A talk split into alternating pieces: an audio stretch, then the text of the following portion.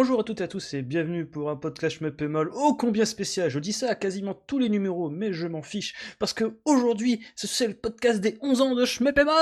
Ouais Wouh Ouais Et On va rajouter des bruits de foule. c'est ça, il faut essayer de simuler. Euh, donc ouais, 11 ans de Schmeppemol, c'est cool. Donc on va essayer ensemble avec Crazy. Bah, D'ailleurs, putain, mais je, je, manque à tous mes, à toutes mes habitudes. Il faut que je présente mes, mes, mes associés, mes, mes co-animateurs. Donc oui, bonsoir tout le monde, bonjour. Je suis Gecko de Schmeppemol. Avec moi, il y a mes camarades Crazy. Bonsoir à tous. 11 ans déjà. Et le camarade du Bervinich. Bonsoir tout le monde. Putain, 11 ans. Ouais. c'est très bizarre et c'est surtout très bizarre dans cette émission parce que on sort des carcans habituels, des extends, des podcasts mensuels, voire même des Gaiden qui sont, totalement la main dans le slip et rouler jeunesse. Euh, donc on va commencer peut-être de, manière très bateau en fait. Euh, tiens d'ailleurs je vais annoncer la couleur en fait du truc. Euh, les gens chez vous, tenez-vous prêts, prenez un morceau de papier ou quoi que ce soit parce que je vais essayer d'agrémenter cette émission avec des quiz de manière totalement aléatoire et impromptue. Donc je risque de accessoirement pourrir l'ouïe de mes, euh, de mes collègues avec des jingles super forts. et, aussi, euh, tenez-vous prêts parce que euh, hier soir, de 23h à 2h du matin, j'ai essayé de préparer un petit bêtisier spécial des, conneries qu'on a pu dire durant et hors antenne. donc voilà, tenez-vous prêts, j'espère que ça sera rigolo. Je suis témoin, j'étais là. Mais oui, nous, ça nous fait rire en tout cas. Voilà. je pense que c'est l'essentiel quand même, parce que c'est un hobby, il faut quand même se faire plaisir à la base. Euh, d'ailleurs, pour commencer, question très conne en fait. Euh, les mecs, comment vous avez découvert Si? Parce qu'on n'était pas là, nous, au tout début. Vous deux, bande de malotrus Ouais, totalement. Bah écoute, bah du coup, euh, moi en gros, moi c'était tout simple. Je commençais à découvrir euh, le le shmup. Euh, enfin, j'avais j'ai acheté mon premier PC et avec j'ai découvert euh, bah, MAME comme pas mal de monde. Donc là, j'étais complètement fou parce que je redécouvrais tous les softs de l'arcade, machin. Et du, coup là, j'ai pu enfin jouer à ce qu'on appelait, tu sais, les jeux de tir de japonais de fou. Il y a plein de boulettes à l'écran et tout. Mmh, mmh. Donc mes premiers Danmaku. De fil en aiguille, voilà. Donc je suis tombé dedans et donc je suis arrivé sur le site parce que j'étais en train de me ramasser les dents sur Crimson Clover et je suis tombé sur un truc qui s'appelait One CC, Crimson Clover. C'était donc euh, à l'époque euh, présenté par euh, par le grand I2 mmh, mmh. et donc grâce à ce One CC, j'ai pu terminer Crimson Clover et débloquer le, le vaisseau type Z et bah, bah, là ça a été vraiment ma porte d'entrée vers le site. Hein. C'est là j'ai découvert qu'il y avait une commu excellente, qu'il y avait bah, déjà qu'il y avait plein plein plein de jeux qui n'étaient pas sur MAME alors que je me suis dit oui tous les jeux sont sur MAME, tous les jeux d'arcade sont sur MAME, c'est bien connu. Non mais honnêtement j'étais j'avais cette, cette croyance un peu naïve un peu naïf, tu sais, que l'arcade, c'était fini. Et enfin, vraiment, bah, j'étais dans les choux, quoi. Ça me fait trop parce qu'à l'époque, à tous les coups, on devait juste s'extasier qu'on arrivait à peine à, faire, réussir à faire rémunérer Daiojo et Ketsui. ouais, non, mais c'était, je, crois que je suis arrivé, ouais, juste, juste avant ça, tu de Ketsui, euh, il n'était pas encore disponible sur euh, MAME. Et euh, du coup, là, oui, je me dis, ah oui, putain, il y a encore d'autres jeux. Ah, mais il y a encore de l'arcade. Eh, mais il y en a sur Xbox. Et à l'époque, bah, tu vois, là, aujourd'hui, on parle beaucoup de la Switch pour la console HMUP. À l'époque, il y avait la, tu sais, maintenant, c'est la phrase button switch. Mais à l'époque, c'était, ouais, mais moi, j'ai une Jap. Ouais, j'ai une Jap. parce, parce que il y avait, bah, la plupart, c'était des éditions euh, japonaises. Donc, du coup, j'ai, j'ai aussi commencé à m'acheter des shmups grâce à euh, Mushime Sama Futari, euh, qui était, bah, qui fonctionnait sur une page Jap, quoi. Donc, mmh j'étais trop content que je, je, je, d'avoir. Mais bref, voilà, là, je, je, je m'étends un petit peu trop, mais du coup, voilà, moi, c'est vraiment par Crimson Clover, le One CC sur Crimson Clover que j'ai découvert le site et je suis tombé, je suis tombé vraiment les pieds joints dedans. Et du coup, quand je parlais de shmup sur le serpent rétro gamer, je citais à chaque fois systématiquement, je renvoyais soit un article, soit au site euh, Shmup soit j'avais toujours un moyen de ah. glisser une petite euh, une petite case dédiée ah, en ça, ça, tu vois, c'est cool. Il y a enfin des gens qui citaient Shmup déjà à l'époque. Parce qu'il y en a beaucoup qui ne nous citaient pas. et, eh ben non, moi je le citais systématiquement et puis même quand je j'empruntais un concept, même de façon très lointaine, et eh ben je citais toujours et je renvoyais à l'article chez Schmuppemol. un bon gars. Bah, je vais pas envie de rebondir avant que ce soit le patriarche de, de tout ce qui parle, Crazy. Euh, moi c'est tout con en fait, c'est que Shoot'em Up, euh, c'est pas été d'un coup comme toi en fait, euh, Hubert, pardon. C'est au départ, moi, j'ai on va dire, découvert la folie des Manic Shooters bah, par, je pense, beaucoup de monde. Je crois que j'avais déjà dit durant un podcast euh, le fameux reportage euh, dossier euh, de Game One fait par Pocket Chami. Donc Alex par Pilo, Alex euh, Pilo aussi, ouais, hein. Alex Pilo, Sébastien Rucher euh, sur Shooting Game, machin Japon. Où ils Bah, avaient qui est excellent. Moi, moi, je l'ai vu le, longtemps après, mais ouais, il est excellent. Quoi, Bah, qui est toujours une référence à l'heure actuelle, où les gars étaient allés chez Cave, chez Greff, etc., etc. Et c'est ouais, c'est à l'époque, tu vois quand même euh, la folie de Dodonpachi. Et moi, à l'époque, j'avais vu en direct sur Game One. Et ça m'avait marqué, quoi. Mais tu vois, pas au point à l'époque où j'avais pas encore le net. euh, pff, tu vois, c'était hors de ma portée, totalement. euh, Puis les années sont passées, je crois que c'est vers 2009, euh, j'ai profité d'un nouveau PC tout récent, un peu comme toi, pour euh, me découvrir MAME en fait, et me dire, mais tiens, je me souviens qu'à l'époque, il y a quelques années de cela, j'avais entendu parler de ces jeux bizarres, il y avait plein de tirs à l'écran, tout ça, les, les, les, les Danmaku. Donc je suis tombé dans MAME, j'ai chopé les ROM à l'époque de Dodonpachi, je crois, sur shmup.com, parce qu'à l'époque, vous pouvez télécharger les ROM sur shmup.com. ouais, c'est vrai. Et waouh quoi, j'étais happé euh, par le truc en fait. J'ai kiffé ma race. Euh, j'ai découvert plein de titres vraiment sans sas, hein, euh, que ça soit du Metal Black, surtout des vieux jeux rétro hein, pour le coup, hein, euh, tout ce qui est de, de DDP jusqu'à facilement bah, début des années 90, hein, donc Darius Gaiden et compagnie. Toujours des trucs assez mainstream en fait, à l'époque je connaissais pas encore les, cra- les Service, euh, euh, les Takumi, ce genre de choses. Et voilà, donc de fil en aiguille, euh, j'ai bien adhéré à ça. Et puis un de ces quatre, en fait, en, en sur le net, j'ai trouvé l'existence faite de jeu qui s'appelait Mushime Sama Futari. Et en fait, de fil en aiguille, je suis tombé sur le blog de Max Faraday, qui par la suite, en fait, m'a fait venir sur euh, Shmup Là, pour le coup, c'était l'époque du, vrai forum. Donc c'était euh, un service de, forum euh, qui doit d'ailleurs plus exister maintenant. Où je ne participais pas à l'époque, j'étais surtout un, lecteur, on va dire. Mais ouais, en effet, j'ai découvert bah, surtout les dossiers, les tests que faisait l'époque I2, euh, et qui sont toujours à l'époque actuelle des, références, quoi. Donc voilà, moi je me toujours, notamment, je pense que le moment où ça a été vraiment le déclic en fait, c'était notamment, le, je crois que c'est le troisième One CC, celui bah, sur le jeu vidéo, hein, je précise, Crazy, donc sur Dreamcast, euh, Naomi euh, de Triangle Service, où en fait, avec ce One CC là, au lieu de, en plus de voir le jeu et comment y accéder, euh, enfin le finir le plus facilement en un seul crédit, c'est surtout, tu vois, par la voix de, de I2, à quel point le gars, donc Toshiaki Fujino, si je dis pas de bêtises, est passionné en fait. Et c'est surtout en voyant ce, ce- tu ce c'est cette fissure, tu vois, qui te montre un peu, l'envers du décor, euh, les gens qu'il y a derrière, je fais ah ouais, mais en fait c'est un univers qui est hyper méga fascinant en delà euh, des jeux et des systèmes de score totalement farfelus en fait. Donc voilà, de fil en aiguille, euh, je me suis enfoncé là-dedans et me voilà maintenant, euh, euh, 11 ans plus tard, à en parler ici. Moi, c'était par Mushi. Le, truc que tu viens de décrire, c'est par Mushi Mesama, le premier que j'ai fantasmé, genre des, bah, des années, peut-être une dizaine d'années avant de pouvoir mettre la main dessus, euh, où je fantasme dessus. Je me dis, mais putain, est-ce que les gars ont vraiment euh, Hmm. pensé ce système de score à quel point on, on peut être fan d'un genre pour penser des trucs, euh, des, des, des trucs aussi euh, aussi poussés. Tu sais, cette espèce de de, de, de, de jeu de fait pour les fans par des fans comme ça. Mhm, mhm. Mushi Sama, il y a cette, cette vibe là, je trouve. Et en plus, bon, il était magnifique, l'univers, etc. Ouais. Mais c'est vrai que le nombre de jeux sur lesquels j'ai fantasmé à travers les mots de I2, pour euh, re- reprendre ce que tu disais, c'est par rapport à ces dossiers, euh, ou de Tonton d'ailleurs, euh, parce que je crois que c'était peut-être même Tonton plutôt, mais euh, il y avait, voilà, tous les dossiers, moi j'avais des, littéralement des étoiles dans les yeux, pas seulement parce qu'il y en avait plein à l'écran. Hein. C'est Mhm. Vraiment, je, je- je- je devenais fou. quoi. Et d'ailleurs, Mushi Mesama, ça a été mon, mon premier shmup préféré avant d'y jouer. euh, Ouais, J'avais décidé que ce serait mon shmup préféré avant d'y jouer, quoi.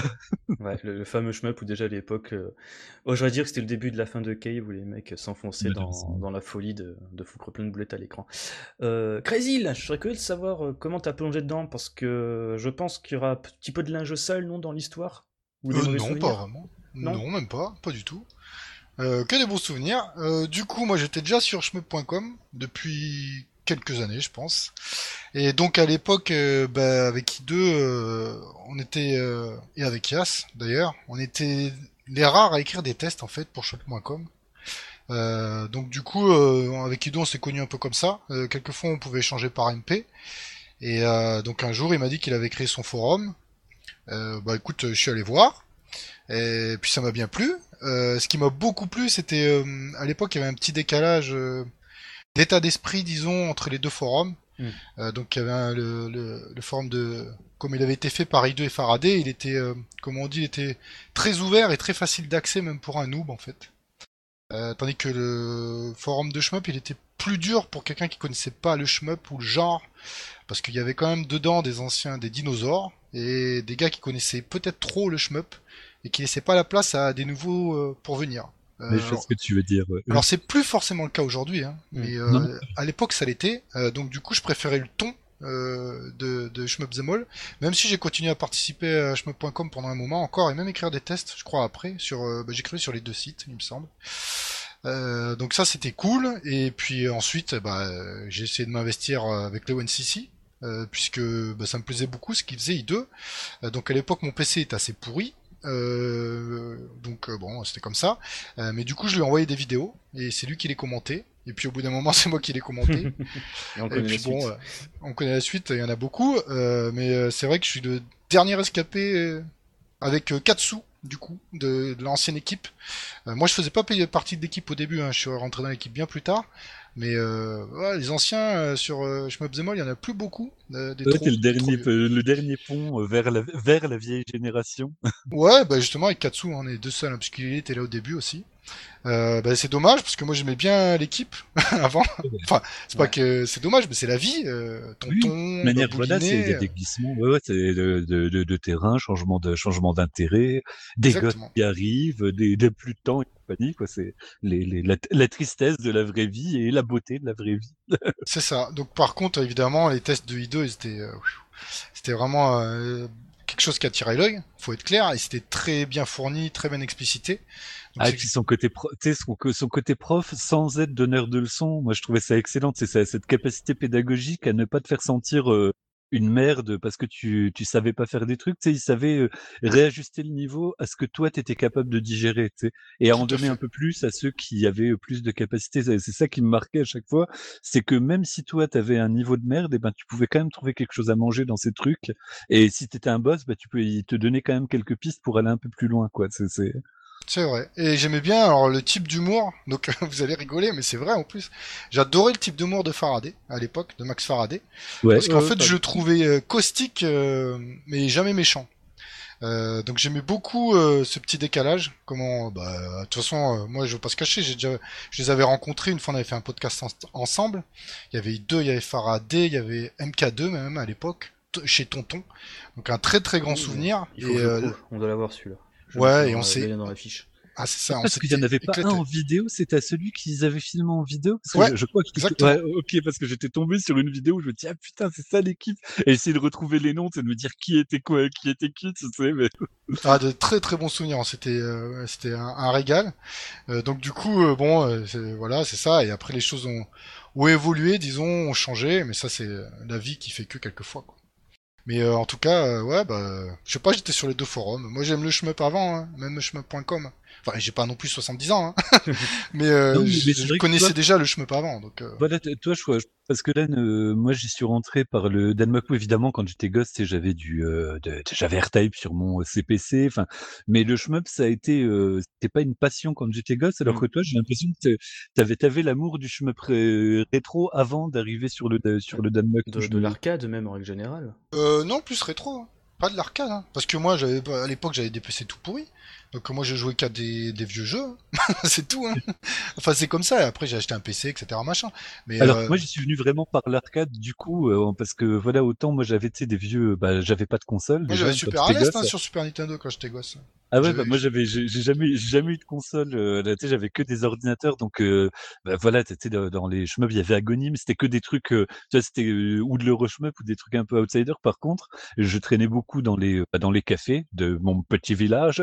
Et j'avais une salle d'arcade à Metz, et tous les ans, il y avait la fête euh, municipale qui avait un stand euh, avec des, bah, genre 1000 euh, 1000 bornes arcade, quoi.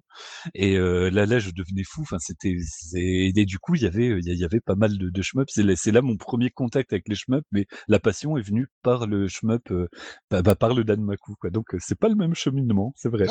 Old school d'abord. eh oui, c'est Super l'Est, yeah. non, mais même avant, déjà, mais c'est celui qui m'a, le premier qui m'a vraiment marqué, c'était Super à l'Est, évidemment. Parce que déjà, j'avais, euh, j'avais une Famicom, enfin une, une européenne, hein, mais sur l'européenne, t'avais pas grand chose en shmup. Euh, mais bon, euh, quand euh, j'ai eu Super à l'Est, bah, ça a changé pas mal de choses. Et après, j'avais, j'avais déjà joué à des shoots sur Atari, Xenon, etc. Moi, ça m'a fait rigoler le, le- justement le, le Danmaku quand il est arrivé.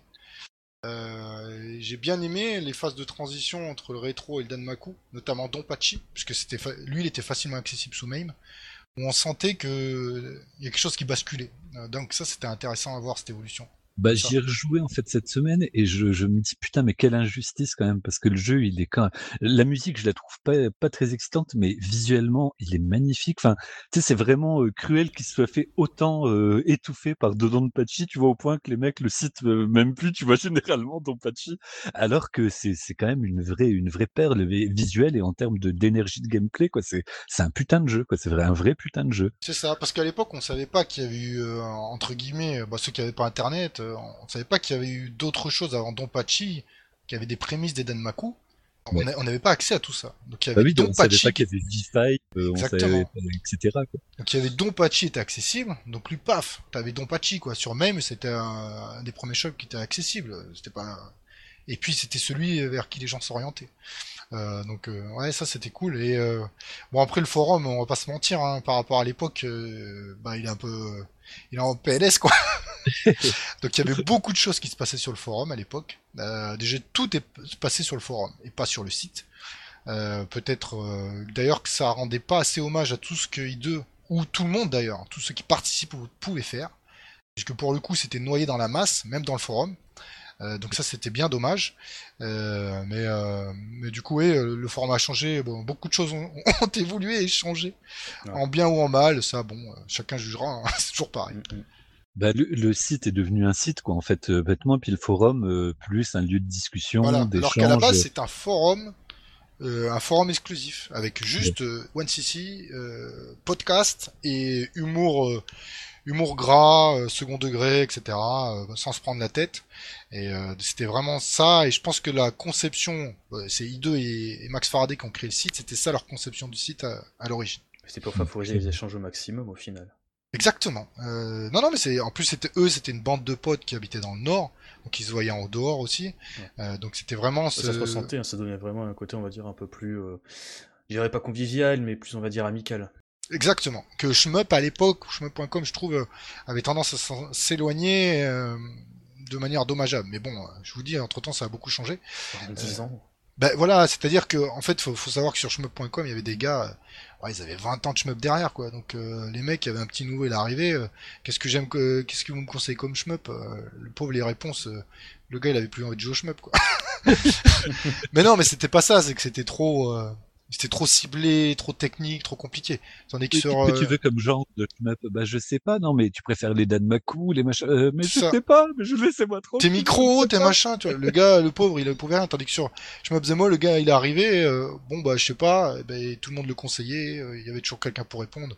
Donc, Ouais, euh, ça, puis voilà, tu lui lâchais ton petit jeu, ton petit jeu sympatoche, quoi, de, genre, ouais, moi j'aime bien celui-là, essaye, il est fun, pour commencer, c'est cool, sans, sans se prendre la tête. Mais C'est ouais, ça. je vois ce que tu veux dire dans la surspécialisation, euh, qui, euh, le glissement sur, de surspécialisation qui peut, qui, qui pend au nez, bah, de, bah, de tout, chem- de tout forum de, de niche, entre guillemets, quoi. C'est ça. Et donc, euh, juste pour revenir aussi sur la petite histoire, même si c'est pour ceux qui ne le savent pas, en fait, le, forum de Shmup Zemol a été a été créé parce que I2 et Max Faraday ont eu, euh, disons, euh, ont- Maille à partir. maille à partir, voilà, tout à fait, avec euh, les modérateurs administrateurs de Shmup.com. Donc à la base, c'était un schisme.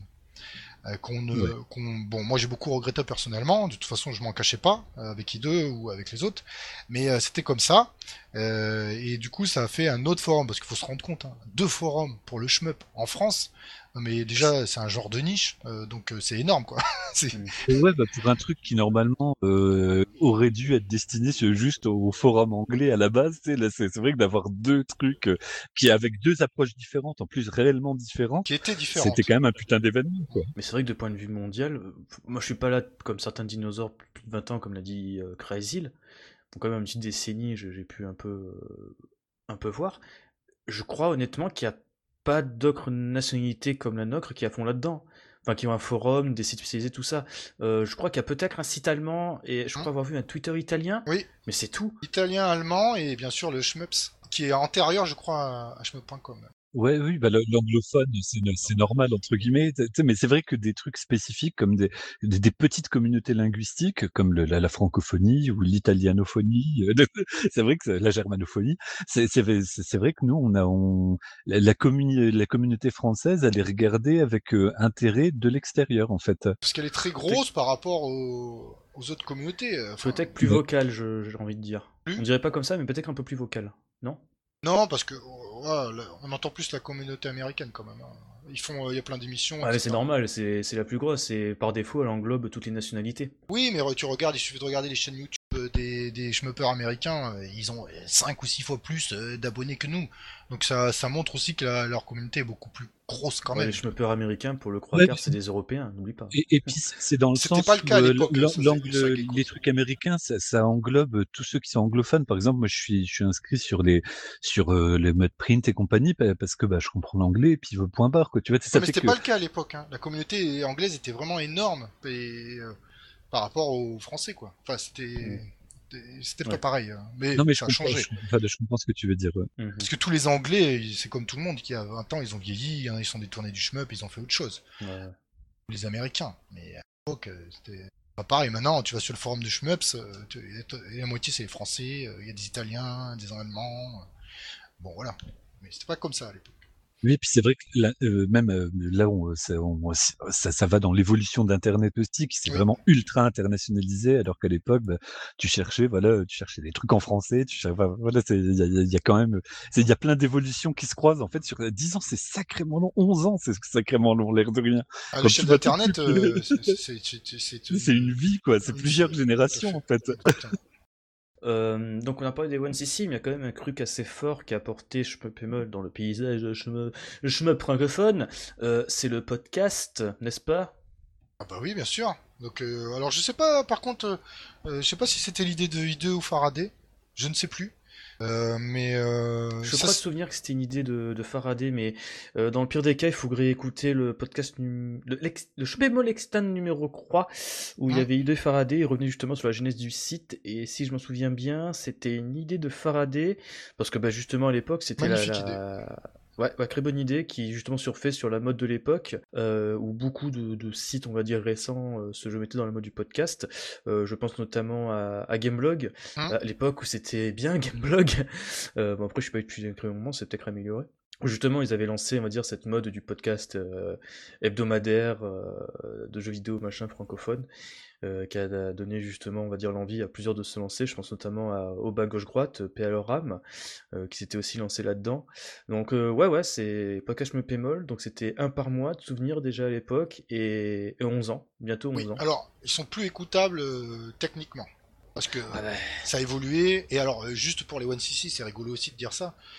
Non, mais I2, pour enregistrer euh, des titres à l'époque, il passait par son lecteur DVD, qui branchait, qui récupérait ensuite euh, en RIP, que Bob Moulinet s'occupait d'encoder. Enfin, c'était un bordel sans nom, le truc.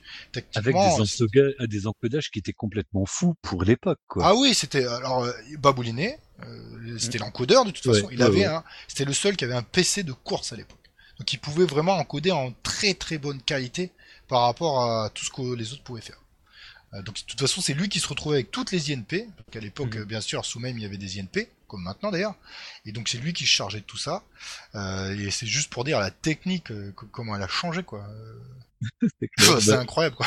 bah, bah, maintenant, que- quand tu vois peux, dans la plupart des shmups, euh, enregistrer ton replay point barre, quoi, tu sais, sur, Bah, sur la PS4, même de jeu, quoi, t'appuies sur un bouton et ça y est, ça enregistre quoi.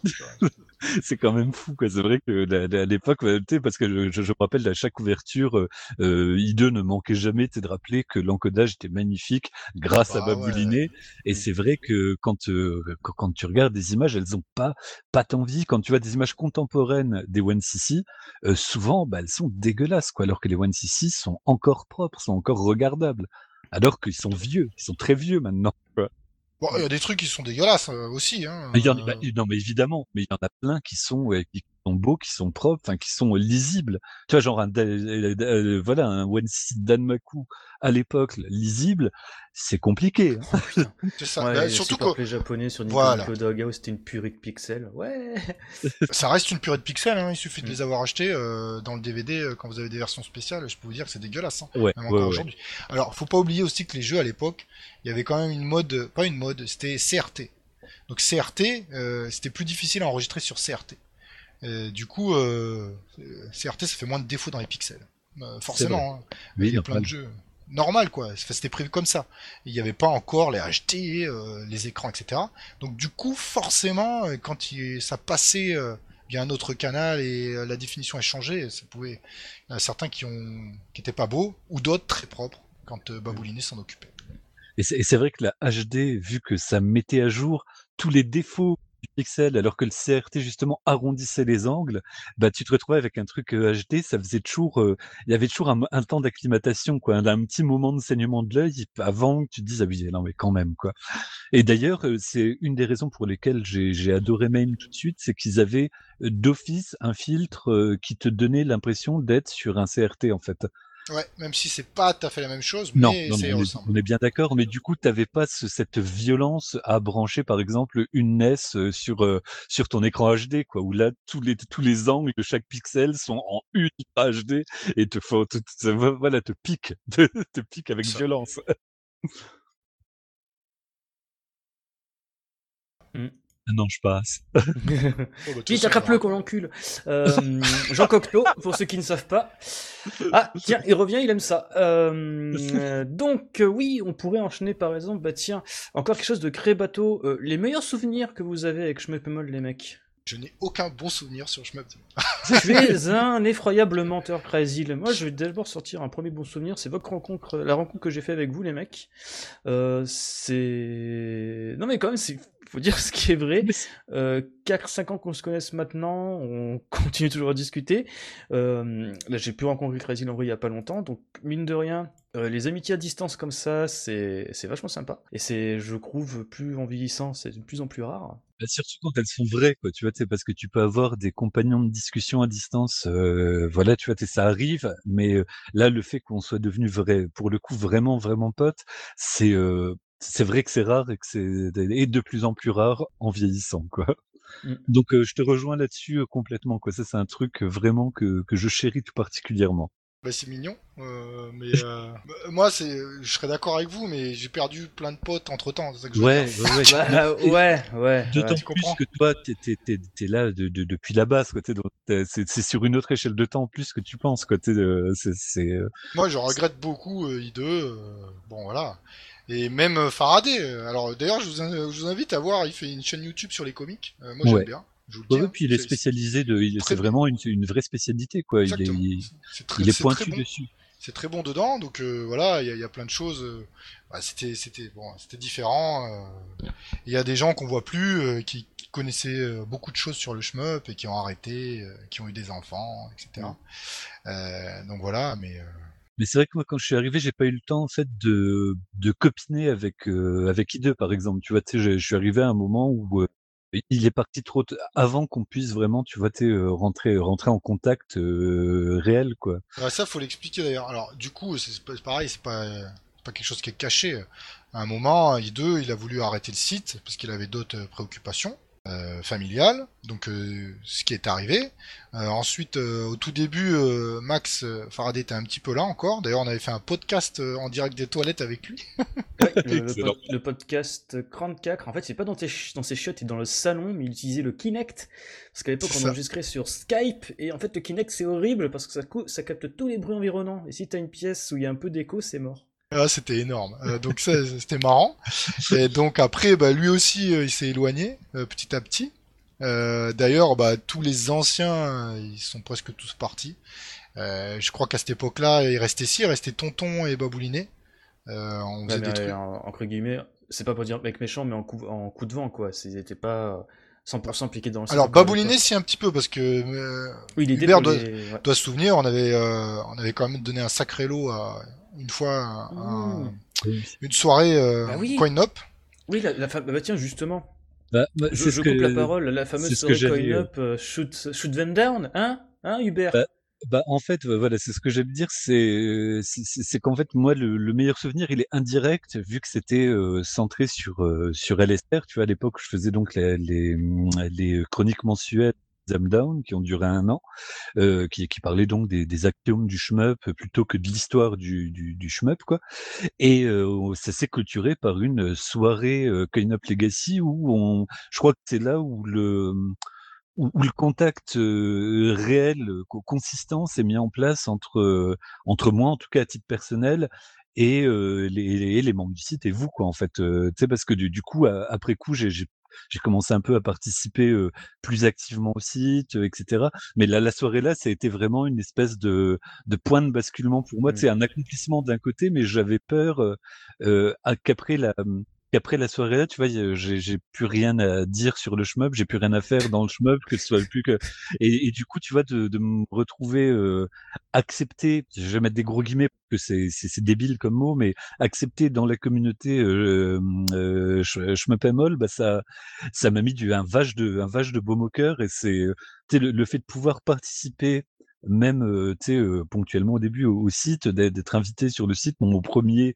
mon, mon- ma première ma première invitation sur un sur un podcast pour euh, parler de Shoot Them Down justement c'est enfin, tu vois c'est c'est des c'est il y, en- il y en a moult en fait des, des bons souvenirs quoi mais c'est cette période là quoi qui était euh, qui était complètement folle la peur de voir le site mourir et puis qu'au final le, le site ne meurt pas et euh, Ah. renaisse réellement Ça faut expliquer cendres. aussi. euh, ça, faut- putain, il y a tellement de choses à dire, je pense qu'on va voir plus tard, mais oui, le podcast numéro 35, euh, je m'en souviens bien, euh, ta première apparition, je me souviens que Crazy m'avait dit, ouais, euh, Gecko, euh, on peut inviter euh, Hubert, euh, j'ai fait un podcast avec lui à OneCC, pardon, euh, il est sympa. Il boit beaucoup, j'ai dit. Bande d'enfoirés. Ce n'est qu'une légende. D'ailleurs, en parlant de légende, Ok. Bam. Ah mais continue, Gecko, c'était intéressant. euh, je t'ai coupé, je Euh, t'ai en coupé. parlant de moi, euh, bon souvenir que j'ai avec le site. Bah moi en fait à l'inverse de, de Crazy, j'étais mais pas du tout impliqué sur le site plus que ça. Je me souviens m'être inscrit sur le forum quand il y a eu la sortie de la V-Croix, donc l'époque où euh, on- euh, le site avait vraiment un vrai nom de domaine, un vrai hébergement, une vraie homepage. Parce qu'avant Euh, c'était chétan. Hein. Ah bah oui, une vraie homepage sur WordPress où à l'époque ça avait juste de news qui envoyaient vers le forum ou de, de pages avec les votes ici. Je me souviens que j'étais inscrit et j'ai jamais participé plus que ça en fait, je faisais que lire parce que ça me suffisait créer, créer largement comme ça. C'était une époque quand tu passais par la homepage, justement, il y avait toujours. euh, Enfin, moi, je, je sais que quand t'arrivais sur le site, il y avait toujours des nouveaux trucs quasiment quotidiennement. Tu Ouais. sais, euh, des nouveaux messages. Enfin, le truc. Je, je sais pas comment je dois le prendre.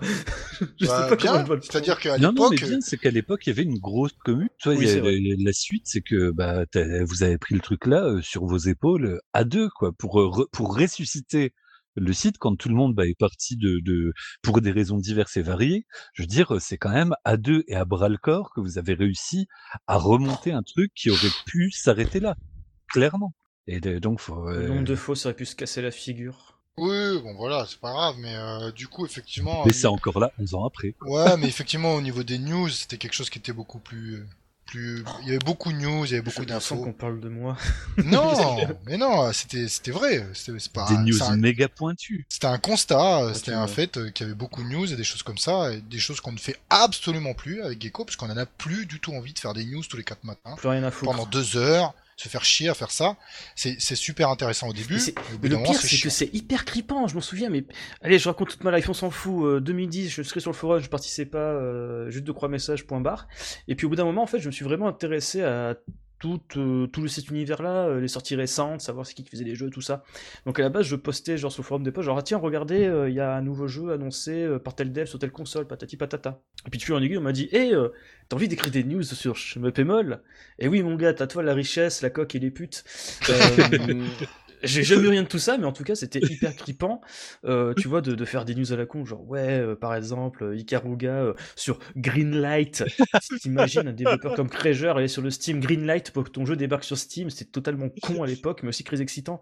Ah Plein de bah trucs comme ça, donc faire en effet entre guillemets des news euh, super pointues parce que euh, j'étais arrivé très rapidement à l'évidence qu'en fait juste faire des actualités où tu balances euh, le jeu, la date de sortie ou de quoi que ce comme ça, ça n'a pas de valeur ajoutée par rapport à ce que tu pourrais tu peux trouver par exemple sur Twitter donc, bah, euh, je cite bah, le seul gars euh, pour qui je n'ai plus des masses de respect pour diverses raisons, euh, Elixir. il fait un tweet. non, mais je m'en bats les couilles. Il fait un tweet de deux lignes et t'as l'information en brut. Et voilà, moi, je ne peux pas me permettre sur si de balancer la même chose que dit en français et point barre. Il faut contextualiser un minimum, dire tel jeu c'est fait par machin ou telle boîte, ça fait référence à tel machin, tel bidule. Donc en effet, comme l'a dit ça fait des news que ça peut prendre des fois près de croiseurs à, réaliser pour être euh, déjà euh, le, le, le, dire, le plus juste possible et apporter le maximum d'informations à la fois. Ça prenait un temps fou, mais à la fois c'était excessivement euh, excitant parce que tu, tu découvrais mais un, envers du un envers du décor qui était totalement ouf quoi. Euh, genre par exemple que tu, tu sais euh, que tel dev il était dans telle boîte que finalement il est parti dans cette boîte là qu'il a fait ça machin bidule finalement il est parti. Genre par exemple je pense pas qu'il y ait beaucoup de monde qui savent que par exemple Yusuke Yasui de Escatos Judgment Silver non il a pas fait Judgment Silver Sword Escatos Ginga Force Mamoru Kun sur euh, tout ça maintenant il est parti dans une autre boîte chez Flag avant il était chez Basiscape de souvenirs où, il était au freelance. Non, t'inquiète, il n'y a, que toi qui sais ça, t'inquiète. ouais. Mais c'est peut-être le, le, revers du décor, c'est que l'envers de la médaille, je veux dire, c'est que toi, euh, du coup, comme on, comme ça que tu vois que toi, tu, tu fouinais là-dedans, c'est vrai que c'est vachement, euh, moi, à titre personnel, je me suis vachement trop reposé, euh, reposé sur toi là-dessus parce que c'est vrai que tu, tu, dé, tu dégotais les infos, tu te faisais chier à traduire les posts japonais. Et bah, j'ai ça en fait avec, avec toi en fait. Euh, je pense que c'est un truc qu'on a, qu'on a sur la passion de Hey, quand on s'est remis à, à fouiller un peu dans le, soir, on s'est remis à fouiller dans les archives de ah, hey et qu'on a trouvé des vieux jeux qu'il avait fait sur machin Emon. Sur Sharp, ce truc. C'est le moment jamais. C'est en fait pendant un petit moment après la sortie de Desatopia avec euh, Hubert, euh, on s'est dit putain, il faut quand même vraiment qu'on qu'on planche un minimum, qu'on essaye de faire un truc pour le site. Lol, mon cul, ouais. Mais en tout cas, en une soirée, on a dégoté mais pas mal de pistes. Genre en fait, le mec, bon, on savait déjà avec Mekaritz euh, qui se servait de Desaimon 2 sur Saturn et Desaimon Kids comme on va dire une espèce tu sais de, de brouillon où il exposait des concepts de gameplay compagnie et qu'après il approfondissait sur d'autres logiciels.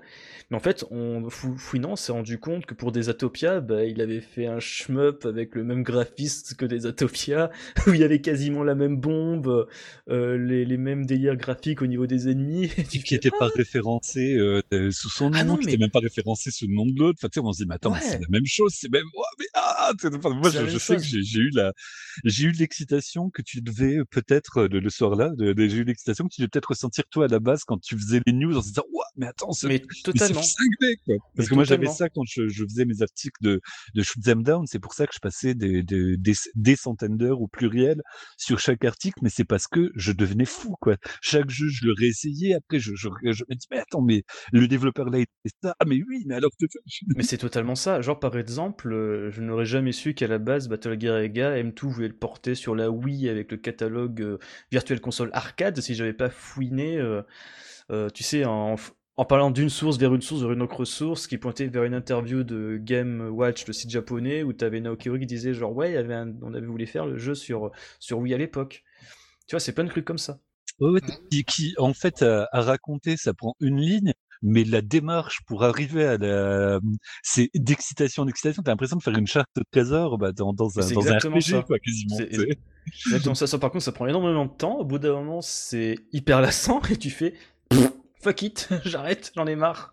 Oui, bah, quand tu te sens obligé de le faire, c'est quand l'excitation Ouais, est plus là et que tu es obligé de exactement. faire te- que, que toute la masse d'excitation, enfin le temps euh, de, de, de quête, ça devient bah, comme quand tu es obligé de monter en XP personnage dans un, dans jeu. Quoi. Au début, c'est excitant parce que tu découvres les actions du jeu, puis au bout d'un moment, bah ouais, ça te saoule tous ces combats, tous ces combats, que Et des puis, combats. et puis bon, tant pis, je lave mon linge en public, mais ça fait un peu chier quand tu vois des mecs qui plagient tes news en paraphrasant tes phrases, sans citer je me pémol.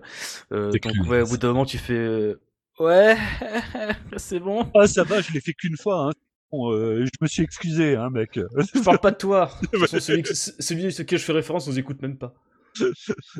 Mais c'est vrai que oui, c'est Là, ça, ça contribue que- pas à l'envie de continuer, c'est sûr. Non, mais après, surtout, il y a plein de facteurs. En effet, euh, on revient à ce que vous disiez tout à l'heure. euh, en disant, il y a plein de choses qui oui, bon, pour le coup, moi, c'est vachement plus restreint parce que je crois que j'ai rejoint le site euh, en tant que membre du staff en 2013, quelque chose comme ça, 2013. Donc, ça va faire 7 ans. Donc, ouais, sur le scope de 7 ans, c'est moins restreint que beaucoup d'autres, mais ouais, euh, voilà, quoi. Euh, Au bout de 5 ans, j'en avais ras le cul, quoi. J'avais envie de faire autre chose que rentrer à la maison, euh, me taper euh, deux heures de recherche pour pondre un article à la grammaire très aléatoire des fois, qui sera lu que par une centaine de mecs, donc bon. Là, je trouve que tu t'autoflagelles parce que tes articles, en plus, c'était agréable à lire. C'est très gentil Hubert, mais tu n'es pas obligé. Non, non, je, je, sais, je, je- ne suis pas gentil. Là, on se donne des tapes sur le dos, c'est un peu gênant.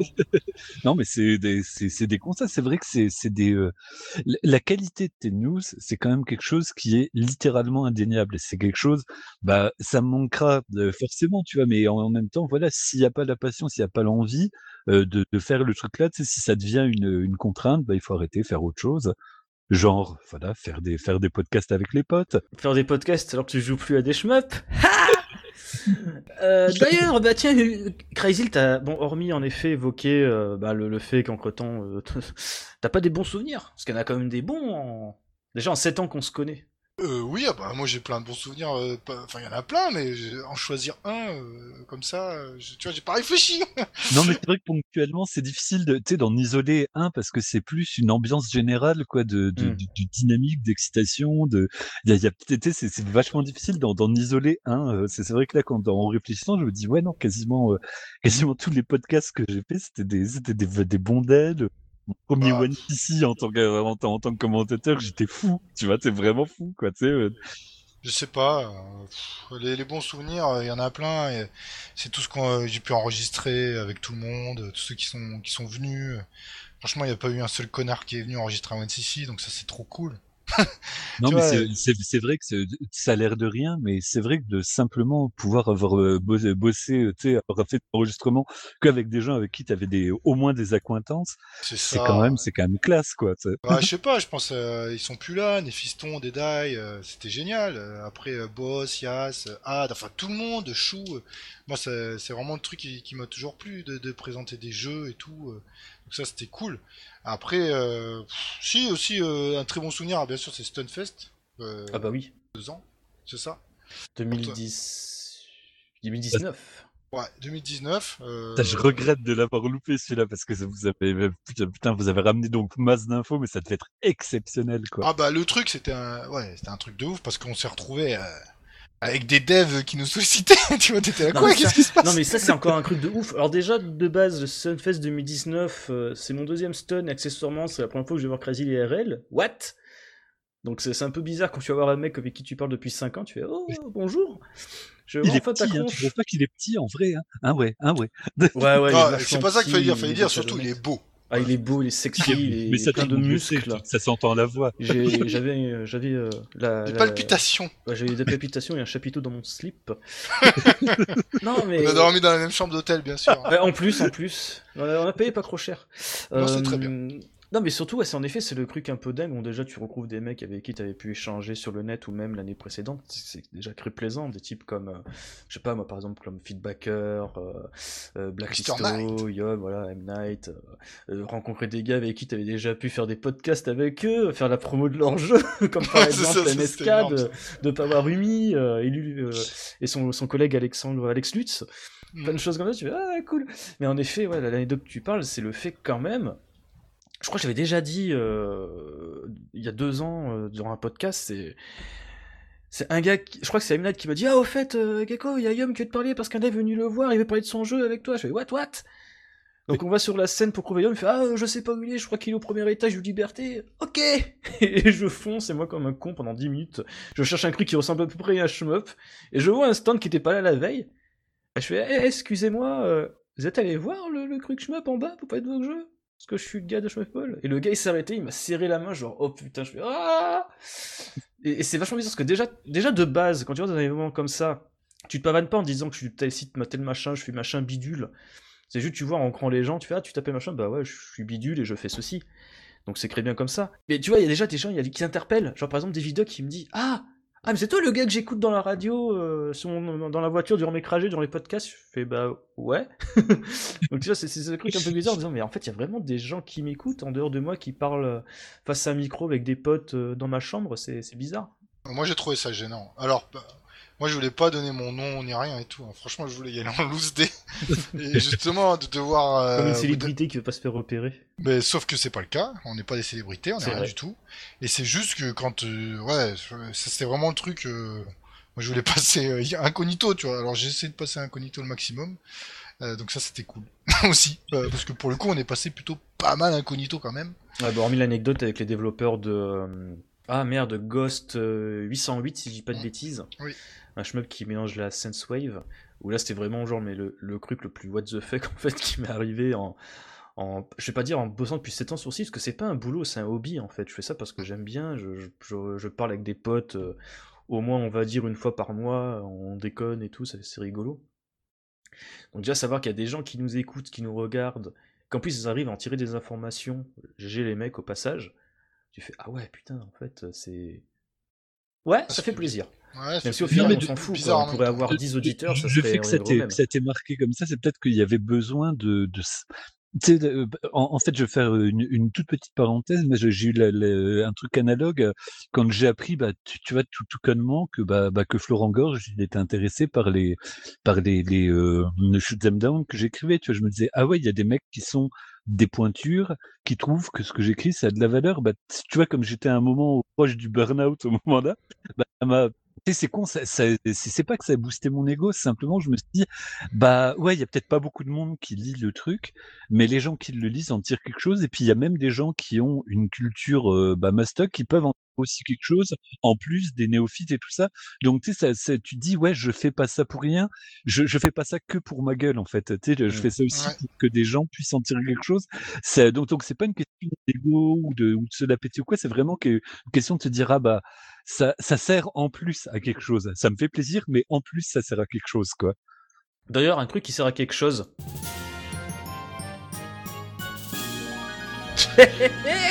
Premier crivia, mon Au bout de 45 minutes, hein, les mecs, Eh j'espère que oui, vous avez vous tenu jusque-là. hein. Allez, euh, c'est parti pour les questions. On va voir si vous avez On peut répondre, de on peut répondre ou sur pas le site. Mais bien sûr, tout le monde peut répondre. Allez, préparez-vous les gars, je vais tester vos connaissances sur deux trois questions de bateau sur le site, on va voir. Alors, avec 113 émissions, combien d'heures d'enregistrement? Les podcasts Schmeppemol cumulent-ils Vous avez 10 heures de marge en erreur. Enfin, une marge d'erreur de 10 heures. T'as dit combien il y en a Euh, cent- Combien il y en a 113. Bah 113 heures, écoute. Non, non, non, non, beaucoup, Non. beaucoup plus. Bah oui, parce qu'il y a Euh, des bavards, il y a des, il y a des ouais. bavards ici. Non, euh, je me sens pas du tout visé déjà. euh, ouais, allez, moi je dirais 100, allez, 205 heures. Fragile? Bah, je sais pas, si tu, tu pouffes comme ça, ça veut dire il y a 250 heures. Ouais. Pour être plus exact, il y a 141 heures, 47 minutes et 56 secondes d'émission. Putain. Ouais. Euh, au total, les podcasts Schmeppemol, donc mensuels, totalisent 110 heures et 119 minutes, euh, et 19 minutes eux. Les Schmeppemol Gaiden, qui est le format le plus récent, et celui auquel on a le moins recours, euh, ne cumule que Croiseur 40 à eux. Tandis que les Schmeppemol Extend, donc les podcasts hors série un peu spéciaux qui parlent de dossiers, etc., hors série, euh, cumulent à eux seuls 100, non, pardon, 27 heures et 47 D'accord. minutes. Ah, on est vachement moins. Voilà, moi, moi je pensais qu'on était des pipelettes, attends, mais pas du tout. On peut aller vachement plus loin. Ouais, ouais, et là on approche quasiment l'heure, donc je sais pas où on va aller. Allez, deuxième question sur le thème des podcasts. Sur 11 saisons, quelle est la saison qui compte le moins d'épisodes? La première, je sais pas. Non. Ah, Non, non, il y a, il y a- il y a eu, il y a- il y a eu un creux à un moment. Ouais, ouais, Ah, je, je sais pas, en termes de saison, je dirais en- en- autour des, des entre 5 et 7. 7, 8, 7. Je suis généreux. C'est la saison 5. En effet, il y avait un seul épisode de Grande Croisième, celui de septembre 2014. Putain. Il y a eu vraiment une phase transitoire, on va dire. Ah, peut-être. euh, Non, mais alors à cette époque-là, c'était I2 avec euh, Ouais. Max Faraday, donc peut-être qu'eux aussi fatigués, eux, parce qu'ils en avaient fait une trentaine Et, avant euh, quand même. hein. Il n'y a pas du tout de honte à ça. Bah non. Et ensuite, dernière question relative au podcast. Quel studio n'a pas fait l'objet d'un podcast extend? Vidéo System Compile ou Takumi? C'est facile. Takumi Hubert Euh, bah moi j'aurais dit vidéo système, mais je. Non, non, System, c'était Psycho, De c'était avec euh, Boss. Eh oui, en effet, c'est Créatif l'a vu juste, il y avait un piège. Euh, Vidéo System, bien entendu, on en a parlé durant le podcast dédié à Psycho, le podcast 11, Shmuel Extend, et Compile, c'était le Shmuel Extend numéro 5. Takumi Ah ouais, non, mais tu parles à d'un un gars qui a podcast. Alzheimer, je veux dire, forcément. euh, je- Et maintenant, le podcast peut suivre le, ch- le son cheminement normal. Sans Uber qui s'est fait virer à cause de sa mauvaise réponse. Le podcast vraiment de la cruauté, tu sais. Alors tu peux rester, mais tu peux plus parler maintenant. J'ai pas les gros admin sur le Mumble, donc je peux pas te couper le micro. Mais tu peux me censurer au montage. non, je suis pas comme ça, je suis pas napoléon, pas napoléonien au montage. Euh, non, mais sinon, il y avait pas mal de bons souvenirs relatifs au site. Euh, donc, hormis la rencontre avec Vuga, euh, moi je retiens Grécube, que c'est de manière purement égoïste. C'était le, euh, le premier Stunfest donc en 2018 que j'ai fait, moi personnellement. Euh, J'étais un peu comme une pucelle qui se faisait défleurer pour la première fois, parce que c'est quand même le truc où tu rencontres une bonne partie des gars, pour le coup vraiment sympa de la communauté anglaise. Donc je fais notamment référence à à, à, à Beatsgo, euh, Plasmo, Iglet et quatrième gars dont je ne souviens plus du nom, ça m'énerve parce que c'est un type hyper sympa, euh, qu'en plus il a un avatar euh, Ginga Force sur Twitter et sur Discord, je ne sais plus comment il s'appelle. J'espère que ça me revenir, il avait une PCB de, de Mushi Mesama Futari International. Enfin bref, euh, c'est aussi là où j'ai pu rencontrer une bonne partie de la communauté française, euh, notamment le rebours, en dehors euh, du site, qui est vraiment une pure praline, bah, idem pour Yom, hein, qui est un type franchement adorable. Dans une autre mesure, c'est quand même le Stunfest des fantasmes, parce que c'est mine de rien celui où pour le site, j'avais réalisé une interview de Tanoshimas, des développeurs de Hakatu Blue, Exa Arcadia, donc Eric Chung, et Naoki Ori de M2. Ah ouais, non, mais c'est clair que c'est, c'est en termes de, de, de, de, de bombes, de, Oui. c'était hallucinant, quoi. Le, le, le retour, je disais, mais quoi? Quoi? Ouais. N'est toujours pas mort, quoi? C'était Non, mais vraiment- surtout, c'est, c'est, là, je parle de manière purement égoïste, mais c'est totalement ouf, quoi. Je, je me souviens que la veille avant l'événement, on avait aussi à se joindre à peu près, bah, tous les mecs de la communauté, t'avais, mais les gars, bah, justement, de Tanushimas, Exai et tout, qui étaient venus avec nous euh, la veille, mais j'étais, totalement ouf, quoi. Là, j'ai, d'ailleurs, anecdote un petit peu, on va dire, hein, gênante, c'est que, à un moment donné, euh, il y avait un type qui demandait au gars Tanoshimas, ah ouais, mais t'as fait quoi avant? Et moi, comme un gros demeuré gogol, lui ai, j'ai, euh, j'ai étalé, bah, en fait, tout le, tout le pedigree du mec, quoi, que c'est un ancien de Cave, qui avait bossé sur euh, Keikata Nasha, Shin, euh, sur Saidai Ojo, euh, machin Toi, tu t'es bidule. mis en mode news, en fait. Non mais c'est ça, mais en mode euh, ouais, c'était un truc totalement un peu gênant. Il y avait des trucs un peu ouf. je- Là par contre pour le coup c'est déjà sorti donc je peux en parler librement. Il y avait un type qui accompagnait Nakao... Na- Naoki Ori pardon, euh, Komabayashi-san si je dis pas de bêtises, avec qui, bah, en fait il parle anglais le gars donc j'ai pu un peu tailler la bavette et il m'avait dit genre avec six mois d'avance que le mode euh, Ikeda de Destiny serait inclus dans le jeu physique quoi. Il m'avait balancé des trucs comme ça que je fais ouais. Ah ouais, non, mais te manger ça dans la face, quoi, ça devait être. Ouais, voilà, c'est ouf. Donc euh, il y avait plein de trucs comme ça. Bon, après les interviews en elles-mêmes, euh, que euh, les gens sont hyper sympas. euh, euh, ouais, non, franchement, c'est des super bons souvenirs. D'ailleurs, un grand, je souhaiterais encore remercier bien après le temps. Je, il nous écoutera pas. c'est Erune qui m'avait, qui a fait l'interprète en fait pour Naoki Ori. Donc un grand merci à toi, Erune. Et surtout à Ori-san, hein, que- qui m'avait dédicacé ma, copie de, de Sega Croix des Classics sur Croix DS. un très bon souvenir que j'avais pu justement encore étaler comme un gros glaireux euh, que genre oui le mode Link Loopland de Fantasy Zone 2 sur 3DS c'est génial. Enfin, Simplement parce qu'il est putain de génial, comme bah oui. Bah oui tu avais mentionné un souvenir gênant. Je me suis dit, mais tiens, quelle, transition possible pour euh, les souvenirs gênants. Parce que je, hier, quand tu avais, euh, quand avais dit, proposé ça, je me disais, ouais, j'en ai pas. Et j'ai eu un flashback, mais atroce.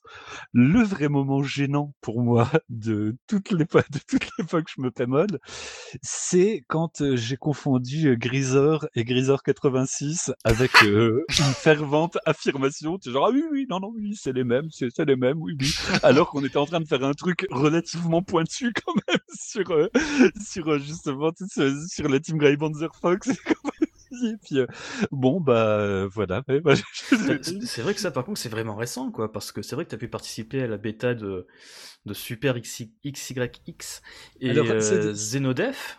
Le, le, le moment-là, il, il, date vraiment de, de, de, pas mal de temps euh, avant où j'avais, je, je, je, sais plus ce que j'avais. Euh, on devait peut-être parler de Jetbuster au moment-là parce que j'avais pu avoir accès un petit peu au, euh, au bêta de Jetbuster et du coup j'avais fait un, un, petit un petit test et je, toi innocemment pour pour rebondir, tu me dis allez mais alors Grisor, c'est est-ce que c'est Grisor? Tu vois c'est une une mmh. question, euh, une, question rhétorique pour que simplement je réponde, euh, mais non, oui, non, machin bosse avec euh, Grisor 86 bosse avec Locomadito, etc. C'est un compositeur de musique et Grisor, tout court, c'est un développeur. Et en fait, non, je fais ah oui, oui, c'est les mêmes, oui, oui, oui. Alors que j'en savais rien du tout. Je vraiment.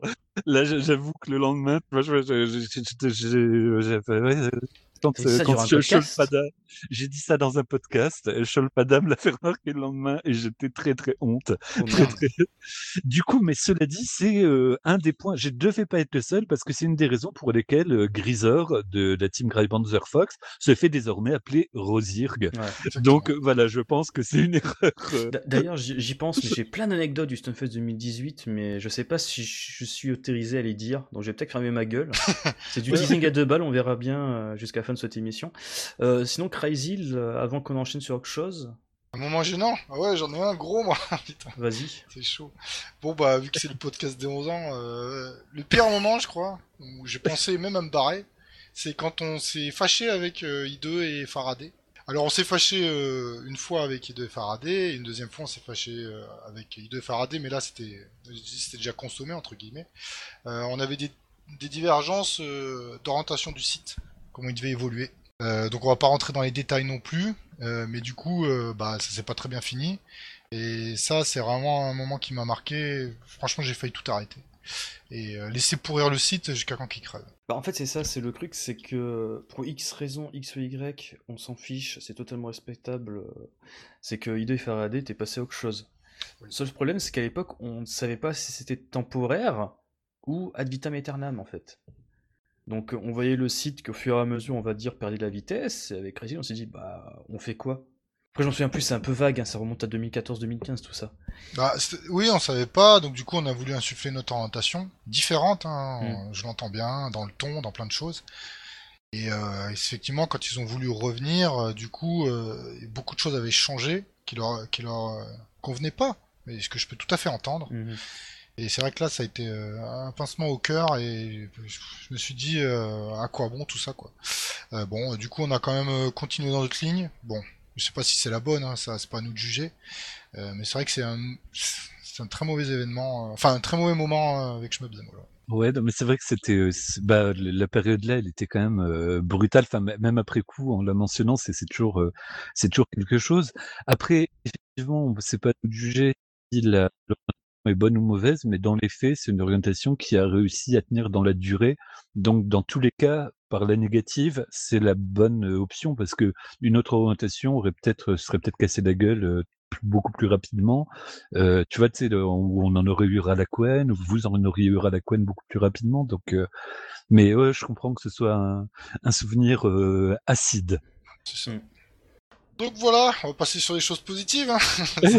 D'ailleurs, pour détendre un peu l'atmosphère, euh, je propose qu'on s'écoute le petit bêtisier que j'ai pris la peine de monter pendant deux heures hier soir. Je me suis couché à 2 heures du matin. Je sais pas si c'est marrant, mais on va s'écouter ça, n'est-ce pas? Ça va pincer, ça va pincer. Oui, ça va pincer. Euh, pardon. Inch'Allah. Abdullah. Euh, allez, croix de... Ah, top Alors, mixdown, euh, master, OGG, bah c'est parfait. On fait un claque euh, à croix. Un, Ouais. deux, croix. Attends, tu veux pas plutôt faire 3, 2, 1, clap? Ouais, Ouais. vas-y, fais- fais-le toi. 3, 2, 1. Ah ouais, il y a un putain de décalage quoi quand même. Non, parce qu'en fait, on n'est pas synchro. Bah non, on n'est pas synchro, on, Ah. lance pas en même temps. Alors voilà, on va faire au rythme là. 3, 2, 1, clap. Ok ok. Et donc on fait clap au, au moment où tu dis clap ou... Euh, Voilà, bah au moment où je dis clap, c'est là où on claque des mains normalement. Voilà. D'accord. Ça marche Ok. Alors attention. 3, 2, 1. Non, c'est bon. Je me débrouillerai. Mon pauvre. Je vais me pendre. c'est qui qui picole? C'est euh, c'est toi. Bah ça va, je suis une jeune vierge effarouchée qui découvre le monde du, du podcast. Donc, Ouais, j'allais dire, tu sais, pour nous c'est pareil aussi, t'embêtes pas. c'est le deuxième, hein. Et ça te sent Ah oui, quand la c'est- colle pas sèche. sèche. Oui, c'est vrai que c'est c'est le, le grand retour du podcast. euh. Ouais, c'est une fois par mois, après on va voir si ça- c'est tenable.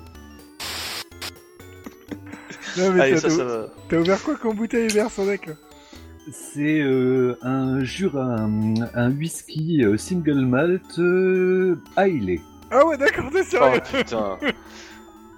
Ah bah écoute, moi je me fais plaisir quoi, Ouais, bordel, t'as je raison, bosse t'as pas raison. cette nuit. T'as raison. C'est pour faire passer les claps. oh putain.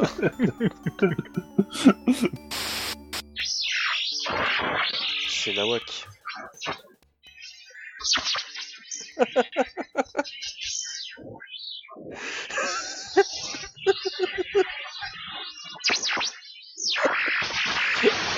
Au coup du troisième type.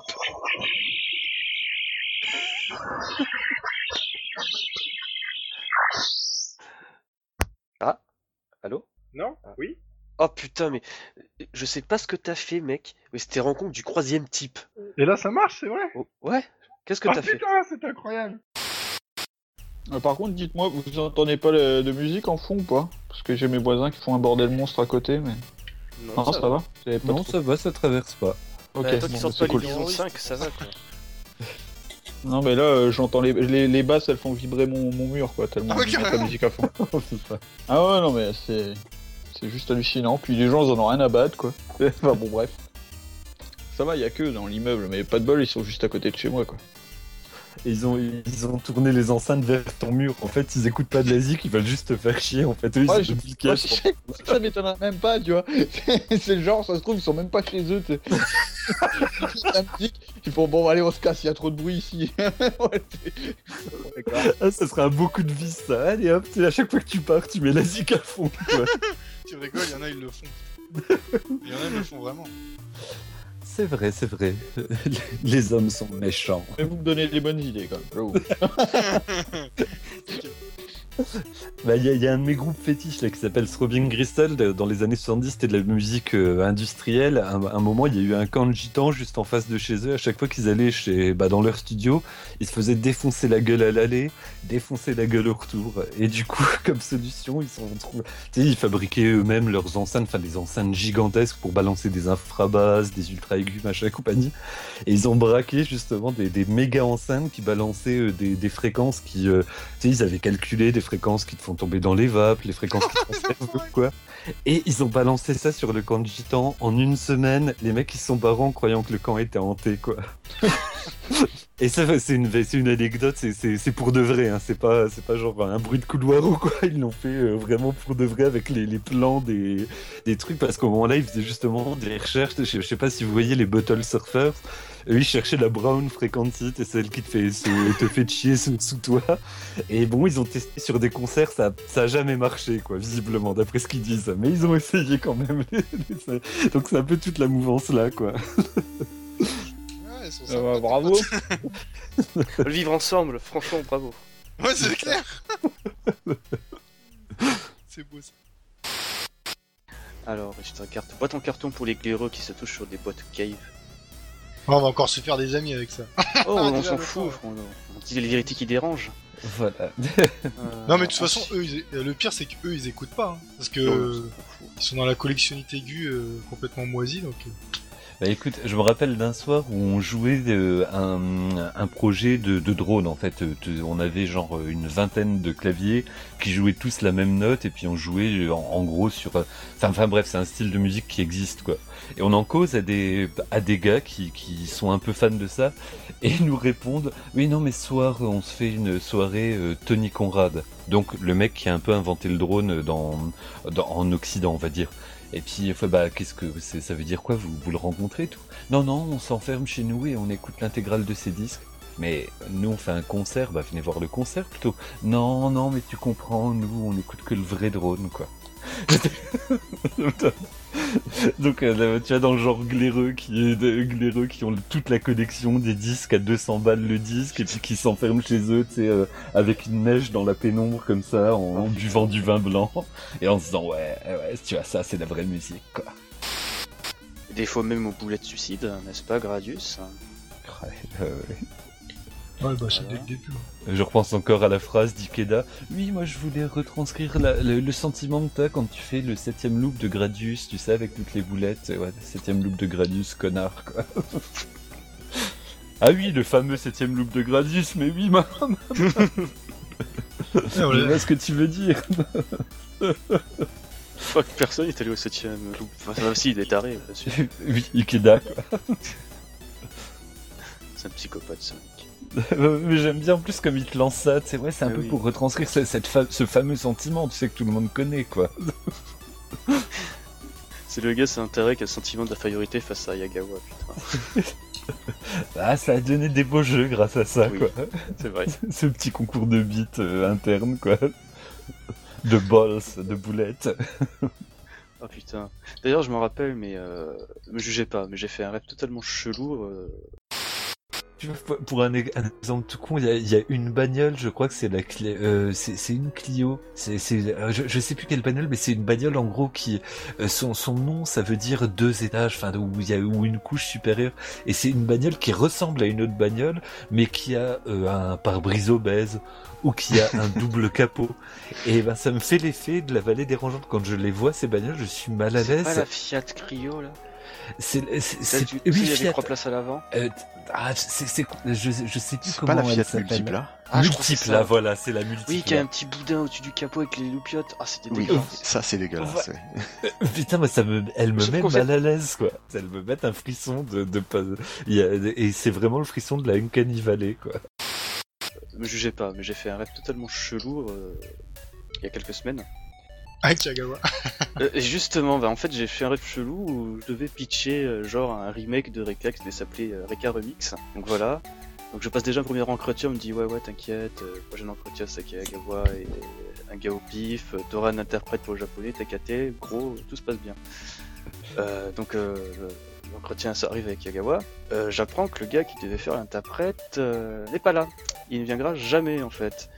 Je croyais que dans mon rêve c'était un gars de la communauté, mais je m'en souviens plus en fait. Enfin bref. Donc voilà, en fait, je, je, je baragouine un, un japonais pourri. Je crois que je fais ah, Ano, Ano. Et enfin, tu vois, je, je baragouine, je stresse à mort. Il a Et t'as le gars en face. C'est ça. Et t'as le mec en face de moi, le, le- genre le gars qui a la droite de Yagawa, tu sais, il fait un geste du bras, genre oui, vas-y, tu peux le faire, ça peut sortir, vas-y, euh, fais, fais ta demande, des choses comme ça. Et vraiment, je sais pas, je panique, euh, ça s'arrête.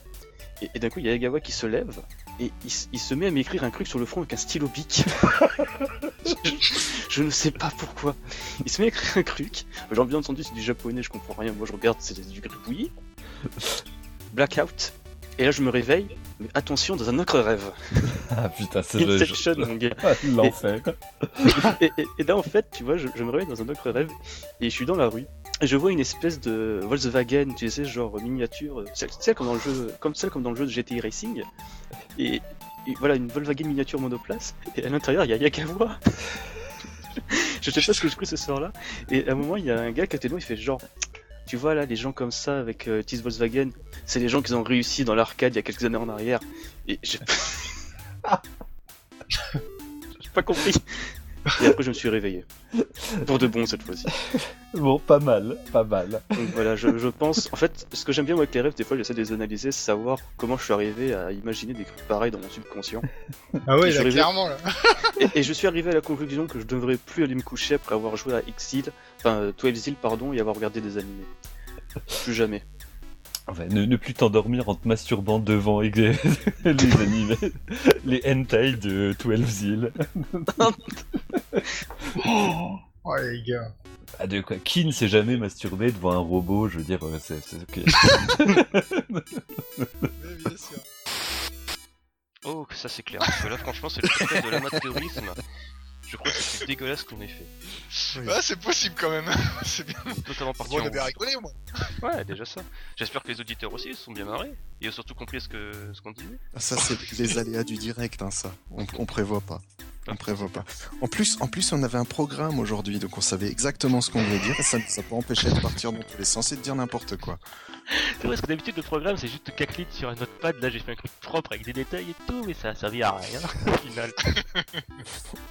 Je pense qu'on doit être l'émission la plus bordélique de Nihon no Auto. Non, mais je pense que c'est bon, on a fait le tour de l'actualité du site. Ouais, c'est déjà pas mal pour un site à moitié mort. euh, Il y a quand même. des trucs Putain, à le dire. mec il sur le Ouais, site, non, il dit pas qu'il est à moitié mort. mort. Chut Putain, chut C'est de ta faute, Non. ça Non, non, c'était d'ironie parce que euh, non, nous, ne sommes jamais morts, même si euh, ça ne Je sais participe pas pas. encore, assez. mais...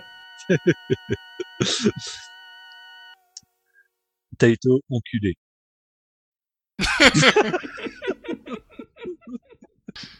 Aïe, aïe, aïe.